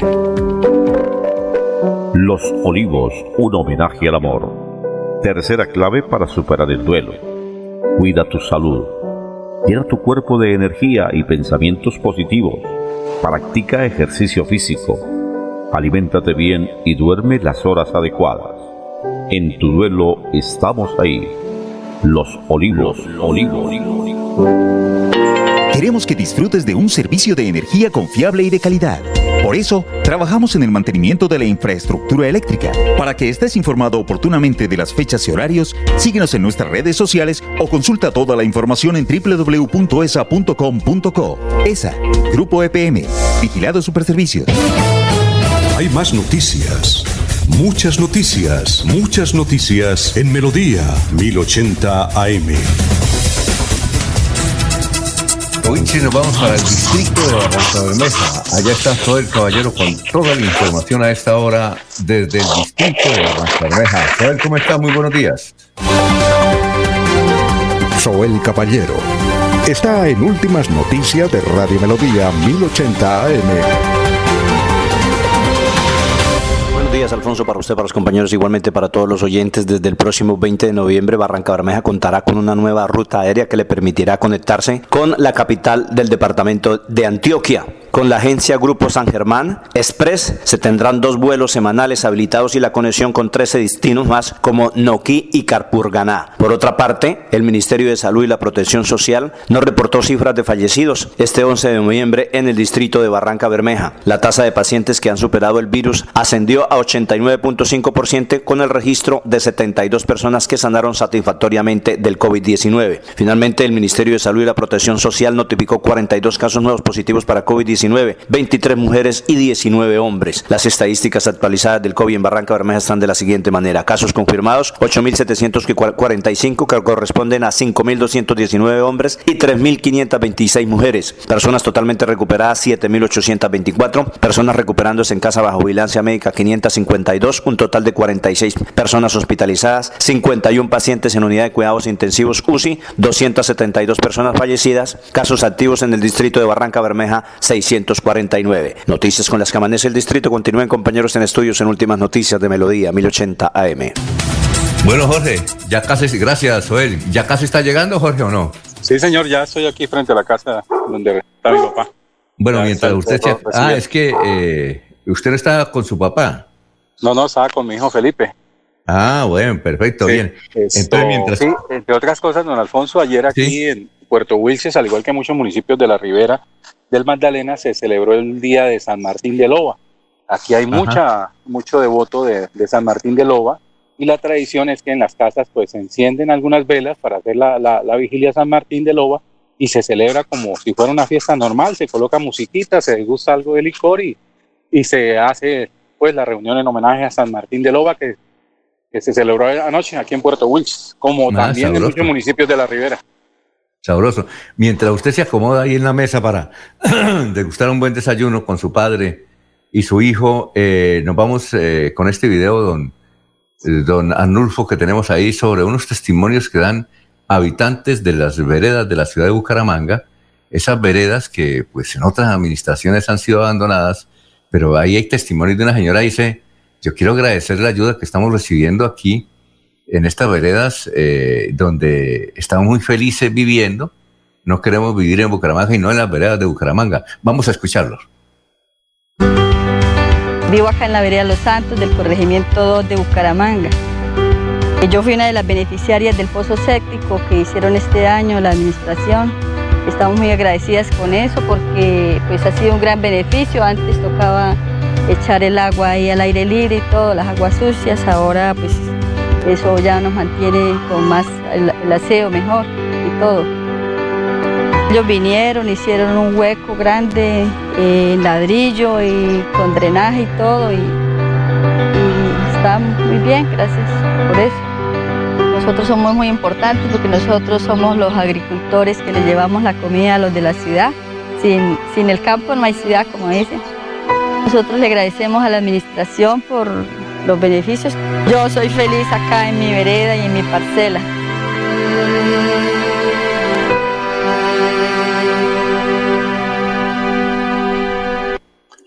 Muy bien, nos saluda Jorge, don Víctor Hugo Tavares. No sé si don Víctor Hugo está aquí en Bucaramanga o en México, pero él nos está escuchando y nos dice, eh, se escucha otro micrófono. Claro, puede ser el de Jorge o el de Laurencio que intenta. Eh, ¿En qué sitio está ya? Ah, ya está en su casa, en la casa de su padre. Sí, señor, sí, allá está al fondo mi papá ya preparándolos, dando su maravilla culinaria. Ese sí sabe bastante. de- de ¿Ese, le enseñó, ¿Ese le enseñó a usted o no? Algo, algo. ¿Sí? A ver, María. ¿Y, y él prepara qué? ¿El pescadito básicamente? No, mi papá es un excelente chef. Mi papá tiene muy buen gusto para la cocina, tanto que hoy a, a sus 85 años todavía se encarga de, de esa Oye, parte. extraordinario. de la No, extraordinario. Con razón de que usted que en las reuniones es el que prepara nuestra comida muy bien. Eh, veo el ventilador ahí apagado. ¿No está haciendo mucho calor? No, no, una mañana fresca hoy en Puerto Wilches, está nublado. Eh, posible que más tarde pueda, pueda llover o en la noche, pero es una mañana, una mañana bastante fresca la que se disfruta hoy en, La, la base en el de la economía, de Puerto Wil- de Santander. la base de la economía de Puerto Wilches es, es, basic- es el que el, el pescado o, o el comercio. Sin duda, sin duda el cultivo de la, de la palma africana es, es, es el principal renglón de la economía de Puerto Wilches. Aquí hay grandes extensiones de palma de aceite. ¿sí? Eh, básicamente el grueso de la población eh, trabaja para las empresas dedicadas a la, a la extracción del, del fruto y el procesamiento del fruto para, para la extracción del aceite. eh, ¿los servicios públicos de Puerto Wilches bien? ¿Agua, luz, todo eso? Mm, sí, se cuenta con todos los servicios, agua, luz, eh, gas domiciliario. Eh, aquí hay incluso una, una, planta compresora de gas de Ecopetrol que funciona en la isla 6, que fue escenario de noticias hacia a comienzos de, de, la pandemia, en marzo, abril. es, un sistema, es un servicio que puede llamar económico, dentro, mucho más económico del que se puede conseguir en, en Bucaramanga. el, servicio de acueducto sí tiene algunas falencias por cuanto aquí el suministro del agua se, es a través de pozos, ¿sí? Eh, pozos subterráneos y, y, el bombeo hacia los diferentes sectores del municipio pues se, hace bastante complicado, dispendioso. El servicio de energía, lo normal, eh, sí, hay un muy buen servicio, eh, algunas suspensiones típicas en, en, las zonas de las provincias de Santander, pero, pero un muy buen servicio. los hijos y nietos de don Bosco Gómez lo, lo saludan él, tuvo una panadería. ¿Usted compró en la panadería Don Bosco, allá en sí, Puerto claro, estoy, estoy a una manzana, una cuadra, una cuadra donde está ubicada la panadería Bosco, de Juan Bosco Gómez. Ah, muy bien, los nietos y hijos los saludan. Bueno, Jorge, eh, muchas gracias, que le gusta un buen desayuno y éxito, ¿no? Sí, señor. Así es, don Alfonso. Contento de esta oportunidad que tengo de estar por acá, venir a saludar a mis familiares y, y espero pues eh, de pronto no, no. Creo que el retorno puede estar para el día domingo o lunes. No, tranquilo, pero mañana nos vemos, ¿no? Por supuesto. Por supuesto. Ok, éxitos. Jorge, señor. Ya, viene el doctor eh, Iván Calderón aquí en Radio Melodía. Son las 7.25. Últimas noticias los despierta bien informados de lunes a viernes en todas las áreas de la información regional, un periodista de Últimas Noticias registra la información en Radio Melodía 1080 AM y en melodíaenlínea.com. Director Alfonso Pineda Chaparro. Aquí Bucaramanga, la bella capital de Santander. Transmite Radio Melodía, Estación Colombiana, HJMH, 1080 kilociclos, 10.000 vatios de potencia en antena, para todo el oriente colombiano. Cadena Melodía, la radio líder de Colombia.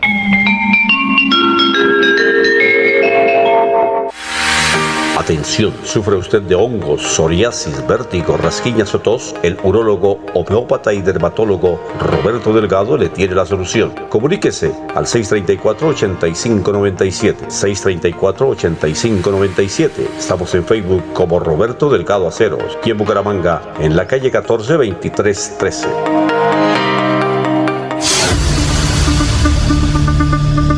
La gente, lo más importante de nuestra radio. La gente, la gente, lo más importante de nuestra lo más radio. Importante de nuestra radio. Ustedes que nos escuchan en todas partes. Ustedes que nos prefieren siempre. Ustedes que nos han seguido toda la vida. La gente, lo más importante de la radio. Nuestra gente, técnicos, operadores, locutores y periodistas, amalgama de juventud y experiencia para hacer más fácil la comunicación. En Melodía la gente, lo más importante de la radio, lo más importante de la radio. Cuando piensas en amor, pasión, piensa en mí, Damiana. Pide ahora mismo tu tableta de Damiana para que disfrutes al máximo de una relación sexual con toda la energía, vitalidad y que te permita durar el tiempo que tú quieras. Damiana, pídela a domicilio en Bioalterna 643-6636 o al celular 321-441-6668. Bioalterna, calle 55 3117, Barrio Antiguo Campestre, Bucaramanga.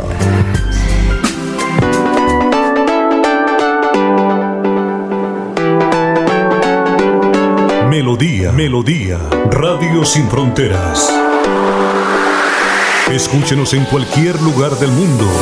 Melodíaenlínea.com es nuestra página web.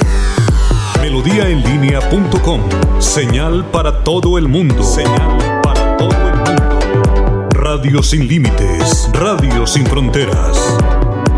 Radio Melodía, la que manda en sintonía.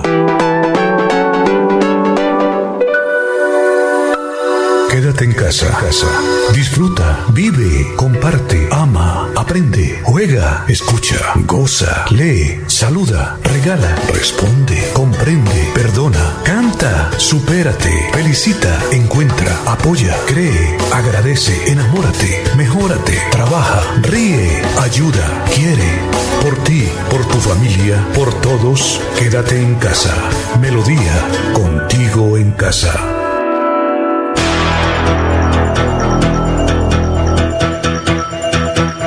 Radio Melodía, la que manda en sintonía. A esta hora presentamos Hablando con el abogado. Hablando con el abogado. A partir de estos momentos, comuníquese a través de las líneas 630-4870 y 630-4794. Reciba toda la información y asesoría para sus problemas jurídicos con la dirección del doctor Iván Darío Calderón, abogado egresado de la Universidad Industrial de Santander con especialización en Derecho Comercial. Sean todos bienvenidos.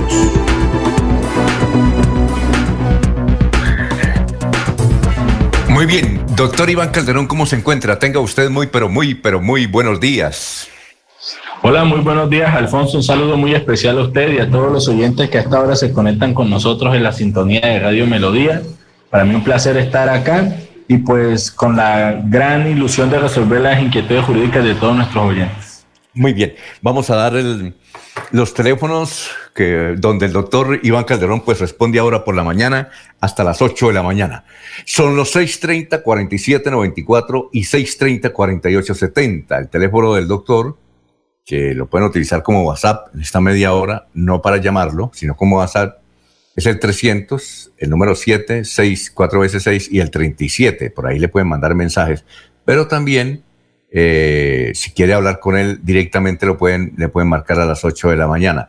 Estamos por el Facebook de Radio Melodía. Ahí en el perfil nos pueden eh, eh, escribir o si no por el perfil Alfonso Pineda Chaparro por el Messenger. Bueno, doctor Iván Calderón, ¿cuál es el tema exacto de hoy que usted lo venía anunciando los días anteriores de la presente semana?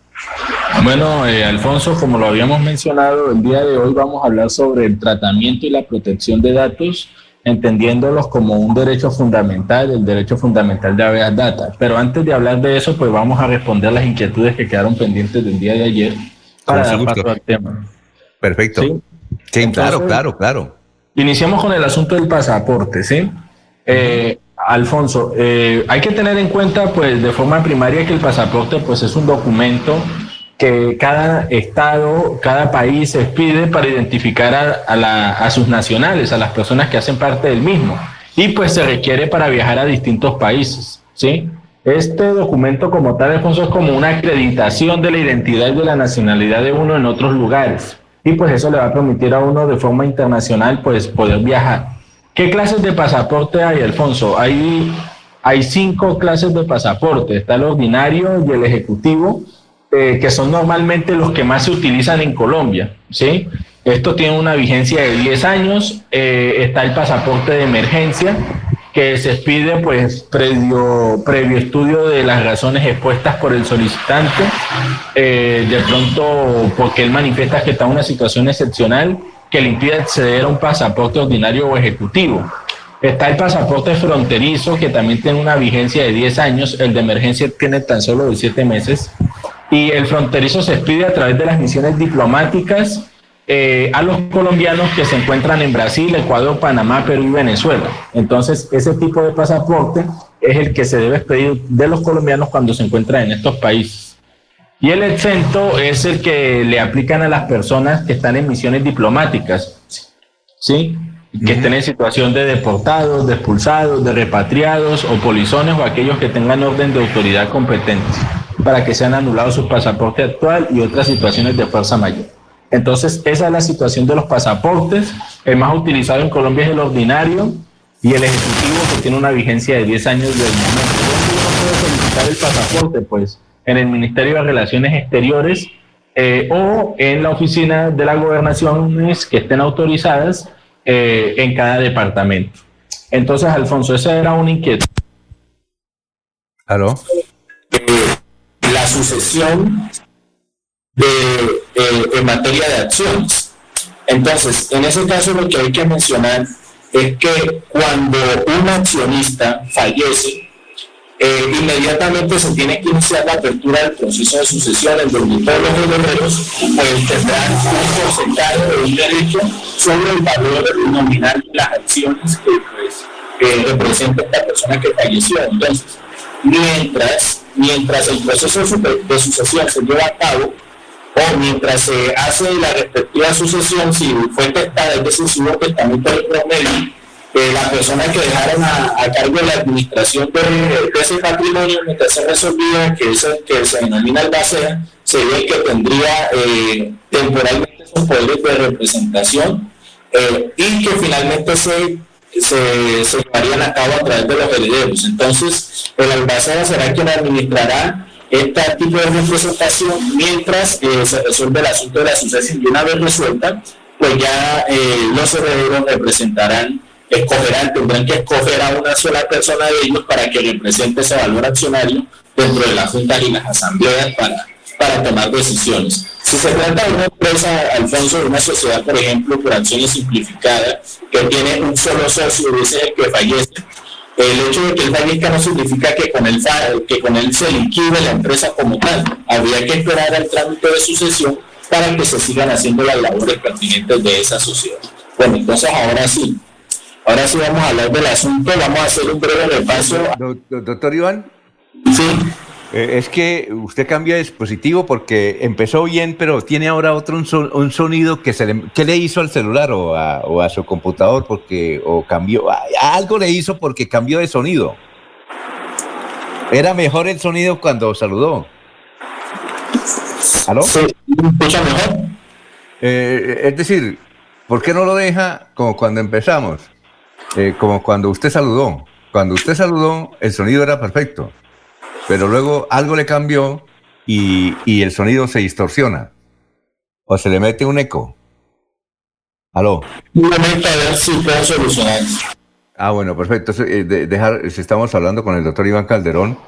Em, yo, mientras tanto, les recuerdo los teléfonos eh, para que nos llamen el 630-4794, 630-4870 por ahí nos pueden, em, eh, pueden eh, entregar sus inquietudes, eh, hacer sus preguntas. Ya se escucha. Ya se escucha mejor. Era que es que algo le hizo.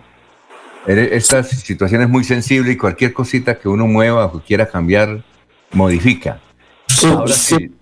Seguro pero bueno, lo importante es que ella escucha mejor. Sí, sí, un poquito mejor, sí, pero está mejor cuando empezó. Algo le dijo usted. Sí, quién sabe qué habrá pasado, pero bueno.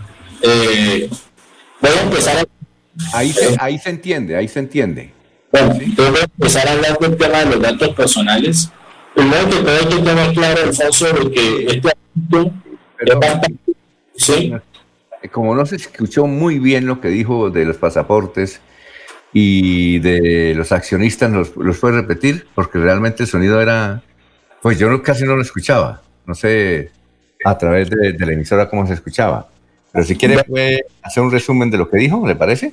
Sí, claro, Alfonso. Este, para resumir lo que se puede decir es que en Colombia eh, uno puede adquirir cinco tipos de pasaportes, el ordinario, el ejecutivo, el de emergencia, el fronterizo y el exento, que el ordinario y el ejecutivo son el más utilizados, que es el pasaporte tradicional que nosotros conocemos, que no olvidemos que el pasaporte como tal eh, sirve para identificarnos en nuestra nacionalidad en otros países, nos permite viajar, ¿sí? Y que el ordinario del Ejecutivo tiene una vigencia de 10 años, el de emergencia se pide por, por una razón de carácter excepcional, tiene solamente una vigencia de 7 meses, el fronterizo es aquel que, que se puede pedir este pasaporte para los colombianos que se encuentran en Brasil, Ecuador, Panamá y Venezuela, ah, y Perú también, y también tiene una vigencia de 10 años y el exento es para las personas que están en misiones diplomáticas. Respecto al asunto de la herencia en las sociedades, hay que manifestar que mientras se lleve a cabo el proceso de sucesión o el proceso de repartición de los bienes, si la persona que falleció dejó un testamento y dejó una persona que administrara sus bienes, es decir, el albacea, entonces será este quien temporalmente asuma esa calidad y de administrador, pero una vez finalizado, los herederos tendrán que escoger a uno de ellos para que siga adelante con la administración de esas acciones que tiene. Y si se trata de una, de una sociedad por acciones simplificadas, una SAS, donde sea el socio único Alfonso, y este fallece, esto no significa que con ello la empresa se vaya a liquidación, sino que tendrá que agotarse los requisitos que se mencionaron anteriormente para que la empresa pueda seguir funcionando sin ningún inconveniente. Ah, vamos a hablar entonces sobre el tema de los datos personales, Alfonso. este asunto de los datos personales lo voy a manejar en lo que queda de estos días y toda la otra semana, porque es un asunto bastante largo y que vale la pena pues eh, detallar poco a poco para que las personas nos entiendan perfectamente y también puedan consultarnos. ¿Qué son los datos personales, Alfonso, para empezar? Pues cuando nosotros hablamos de datos personales nos referimos más que todo a toda aquella información asociada a una persona que pues, permita su identificación. Un ejemplo claro de eso puede ser un documento de identidad, el lugar de nacimiento, el estado civil, la edad, ¿sí? la trayectoria académica, la grado profesional. Existe pues también, Alfonso, información más sensible como pues los consagrados en la historia clínica, ¿sí? Pues, las características físicas y biológicas, políticas eh, respecto a la vida sexual, entre otros aspectos. Entonces hay unas leyes que regulan ese tipo de situaciones. Pero específicamente, como vamos a hablar de los datos financieros, entonces vamos a hablar directamente de la ley 1266 del 2008, que es la ley de Aveas Data. Debemos tener claro, Alfonso, que el Aveas Data es un derecho fundamental que, se, que, es, que es conexo el derecho a la intimidad, el derecho a la información que está consagrado en nuestra constitución política. Entonces, esta ley de data eh, aplica para todos los datos financieros, crediticios comerciales y de servicios registrados en un banco de datos. Pues en este sentido, esta ley está encaminada pues, a regular el uso de esa información y otro tipo de datos, por ejemplo, aquellos eh, que están respecto a personal doméstico que se incluye en una historia clínica. ¿sí? Usted como persona eh, que está pues, siendo consumidor de un banco puede solicitar la actualización o rectificación de su información pues contenida en las centrales de riesgo. ¿Por qué? Porque pues usted en calidad de titular de la información, si considera que sus datos publicados no son veraces o no están completos o no están actualizados o no son comprobables, pues puede acudir ante la fuente. En este caso, cuando hablamos de la fuente, nos referimos a la entidad que realiza el reporte ante la central de riesgo, es decir, el banco la entidad financiera, o directamente ante la central de riesgo explicando las razones por las cuales usted pues, considera que deben ser rectificados, actualizados o eliminados esos datos. ¿sí? Entonces, de todas usted solo va a hacer ante un derecho de petición, Alfonso, pero si usted considera que esa respuesta que le proporcionaron no es suficiente o no le han respondido dentro del término legal, que son 15 días, usted puede acudir a la delegatura de protección de datos personales para que se tramite una reclamación. Entonces, esto es lo que podríamos mencionar de forma preliminar. Mañana les voy a explicar cómo es el trámite que se adelanta ante la Superintendencia de Industria y Comercio por violación al derecho a la información o cuando su información es utilizada para fines distintos a los que usted autorizó, Alfonso. Muy bien. Eh, y por el interno me, me avisa, Nulfo, cómo se está escuchando ahí por la emisora del sonido del doctor Iván Calderón. Mientras tanto, aquí tengo una pregunta que nos envió una señora, pero eso fue el lunes cuando se anunció por parte suya, doctor, que iba a hablar de el habeas data. Dice, dice esta pregunta la señora, ojalá no esté escuchando porque fue el lunes. Dice, mi hija eh, que está estudiando en la presentación se, se gradúa este año y quiere estudiar derecho, pero ella quiere, eh, es básicamente estudiar derecho en el asunto de la nueva ley habeas data. Entonces la pregunta, no sé, esto pues se la hago porque ella me la, me la hizo a veces el doctor Iván Calderón conoce es, eh, existe directamente una especialización porque mi hija quiere, eh, porque es muy experta en el manejo de las redes sociales y el Internet, conoce bastante de eso, le, se le facilita, entonces quiere ejercer el derecho básicamente para asuntos de AVE a data, para asesorar a las empresas y además porque en cualquier parte únicamente debe llevar su computador para como oficina. Entonces la pregunta que ella dice es que si existe alguna facultad directa en Colombia donde únicamente se estudie esta ley, es decir, esta, esta especialización, esta rama de la justicia. Doctor Iván Calderón, muchas gracias a la señora que si nos está escuchando, gracias por la paciencia, eh, por, por esta pregunta que nos había hecho el lunes pasado. Doctor, lo escuchamos. Bueno, pues Alfonso, como tal, hablando de especialización en sí, no conozco, pero sí son de varias universidades que eh, en todo el país ofrecen seminarios, diplomados, incluso cursos de Aveal Data. Por ejemplo, la Universidad Javeriana tiene un seminario de Aveal Data en donde pues explican a estas personas de qué se trata el tema de tratamiento de datos, cuáles son los derechos que tienen y sobre todo el derecho a la información. Entonces, eh, yo creo que eso que ella está buscando lo puede conseguir a nivel ya de posgrado o de diplomado o de seminario, pero sí ella puede como tal buscar cursos o posgrados en donde se enfatice directamente en eso.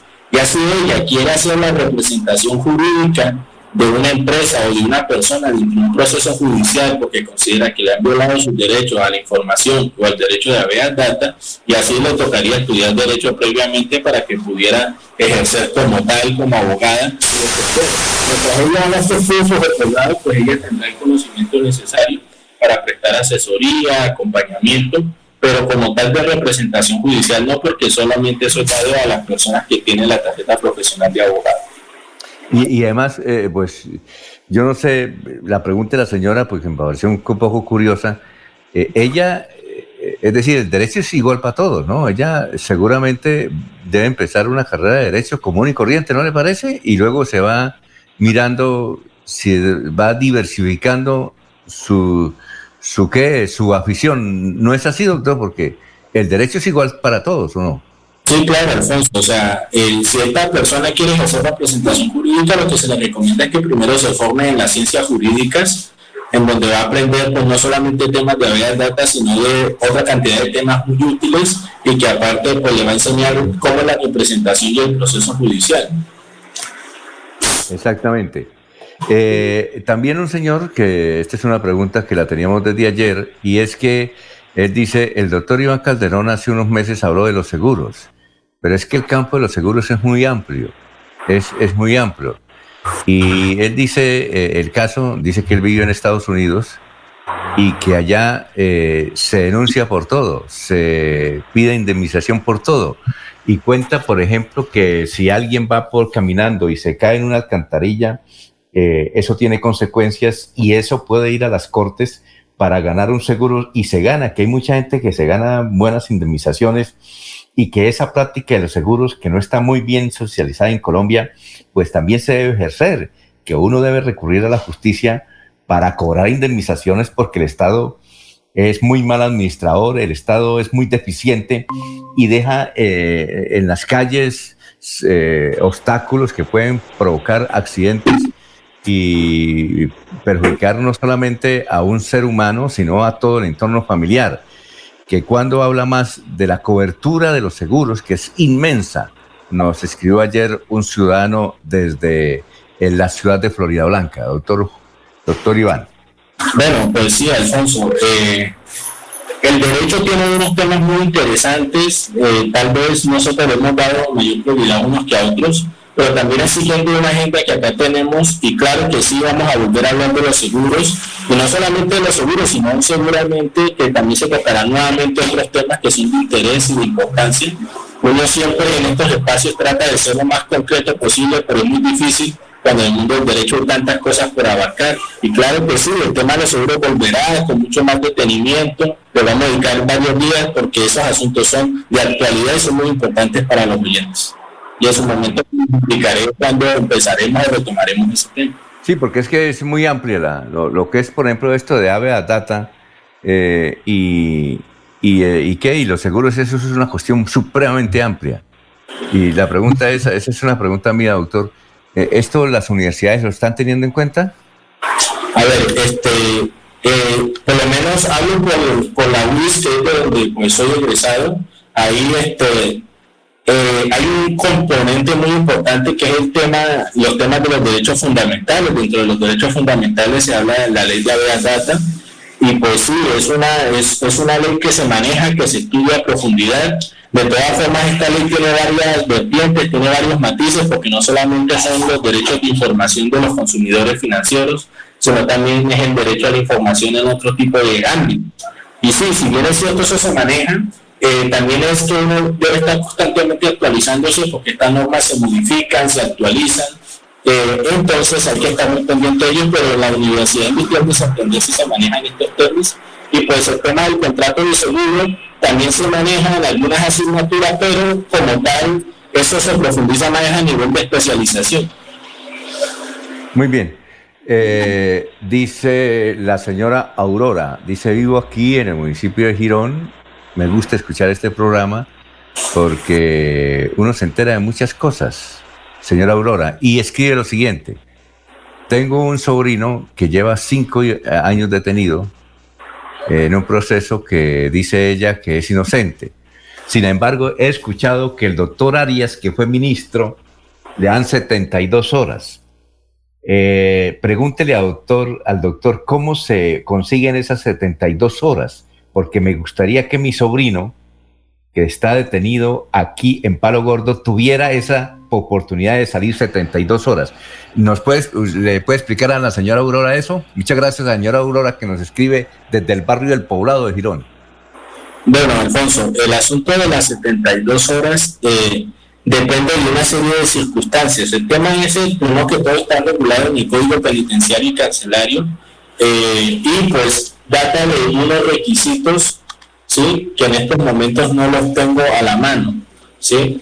Pero sí, es para ciertos delitos, Alfonso, en donde esta persona puede acudir al asunto de las 72 horas. Entonces, con mucho gusto mañana al oyente le doy respuesta a su inquietud porque en estos momentos no tengo la información precisa para dárselo, entonces prefiero la mañana y no más bien ser impreciso. Eh, sí, doctor, entonces anótelo ahí para que doña Aurora, ella nos escucha todos los días, nos escucha todos los días. Eh, también aquí nos eh, escribe un vendedor, dice yo soy vendedor de telas, como estamos en pandemia he, tenido que quedarme en la ciudad de Bucaramanga, pero sin embargo quisiera conocer si para ¿Cómo se debe hacer para contratar una empleada de servicio? O si uno la tiene, ¿cuál es el contrato que se le hace a una empleada de la casa? Muchas gracias al caballero que nos escribe aquí del el sector de Sotomayor, Sotomayor, carrera 23 Sotomayor. Eh, doctor, ¿cuál es la pregunta aquí para el caballero que nos hace, nos traslada esa inquietud? Bueno, Alfonso, este, necesariamente el, tipo o la modalidad contractual en el caso de las trabajadoras del servicio doméstico es un contrato de trabajo. Es un contrato de trabajo eh, como, cualquier, como cualquier otro en donde se deben pagar las respectivas prestaciones sociales, debe ella ser asegurada y pues que le coticen también al Sistema General de Salud, pensiones y riesgos laborales. Es un trabajo como cualquier otro y pues goza de todas las garantías laborales. Ahora, eh, doctor, una pregunta esta la hago yo antes de pasar a la siguiente pregunta, esta la hago yo, es, es lo siguiente, eh, el hecho de que la trabajadora de la casa, la empleada del servicio, como se le dice aquí en Colombia, eh, desayune, almuerzo y comida, ¿eso no va dentro de la remuneración mensual que tienen o es esa parte? Pues Alfonso, mira, el código, el código sustantivo del trabajo contempla la posibilidad de que se pague en dinero y en especie el, el salario. Entonces, muchos empleadores utilizan esa modalidad en donde hacen un estimado de cuánto vale el porcentaje de las comidas y pues hacen el respectivo descuento al final de mes por concepto pues, de pago de, sueldo. Entonces, el sueldo a la, a la trabajadora del servicio doméstico se le puede pagar en parte en especie y en parte en salario, en dinero. Entonces, eso no es ningún problema. El único problema que existe, Alfonso, es cuando ya este empleador pretende cobrar más del 50% del valor del sueldo en especie, que eso sí no está permitido. Bueno, aquí nos dice un ciudadano, he estado llamando a la emisora, pero no me entra la llamada. pero yo quisiera preguntarle al doctor, yo ya soy un pensionado viejo, he escuchado hablar muchas veces del ave, aveas corpo. ahora que hablan de las 72 horas, ¿nos puede explicar? Bueno, esto es una pregunta, bueno, no sé si la quiere explicar, doctor. ¿Qué es el habeas corpus? Bueno, el habeas corpus también es un derecho fundamental, ¿sí? Es un derecho fundamental que se justifica en el hecho, Alfonso, de que las personas deben saber por qué están siendo investigadas, por qué están siendo procesadas. Entonces, ¿qué pasa? Cuando una persona eh, es aprendida, ¿sí? o es capturada por alguna razón de carácter delictivo, el, el, juez, o sea, el, fiscal que presenta, que se, que se inicia el respectivo anuncio, ¿sí? la respectiva pues, pérdida de la libertad de esta persona o él está encerrado con la policía, goza de 32 horas para poder presentarlo ante el juez de control de garantías para que le indiquen bajo qué proceso penal le están indicando y demás. Pero eso es un asunto de carácter penal, Alfonso. Es cuando usted lo captura y pues tienen 32 horas para presentarlo ante un juez de control de garantía para que se le haga la respectiva imputación y se le garanticen sus derechos procesales en materia penal. A las personas que dicen que, que, no les entra a veces la llamada, me eh, envían el teléfono aquí por el WhatsApp si quiere o por eh, Messenger y con mucho gusto nosotros los llamamos. Porque eh, sí, a veces tienen dificultades. ¿Qué iba a decir? Sí, no, Alfonso, es sencillo que acá pero me confundí, eran 36 horas, no 32. ¿sí? Ah, muy bien. Eh, bueno, doctor, se nos acabó el tiempo. Muchas gracias, ¿no? Muy amable. Sí, no, Alfonso, este, pues este, me alegra haber estado aquí, Alfonso, que todos los oyentes sigan sintonizándonos, me pueden seguir en redes sociales en, en Iván Calderón Abogado, en Facebook y en Instagram, eh, y también me pueden llamar ahorita después de las 8 de la mañana, Espero el día de mañana continuar con el asunto de haber data. Mañana, pues en el transcurso de la próxima semana también. Espero que tengan un excelente día. Bueno, muchas gracias y sigamos en la, en la sintonía de melodía en línea.com y 1080m.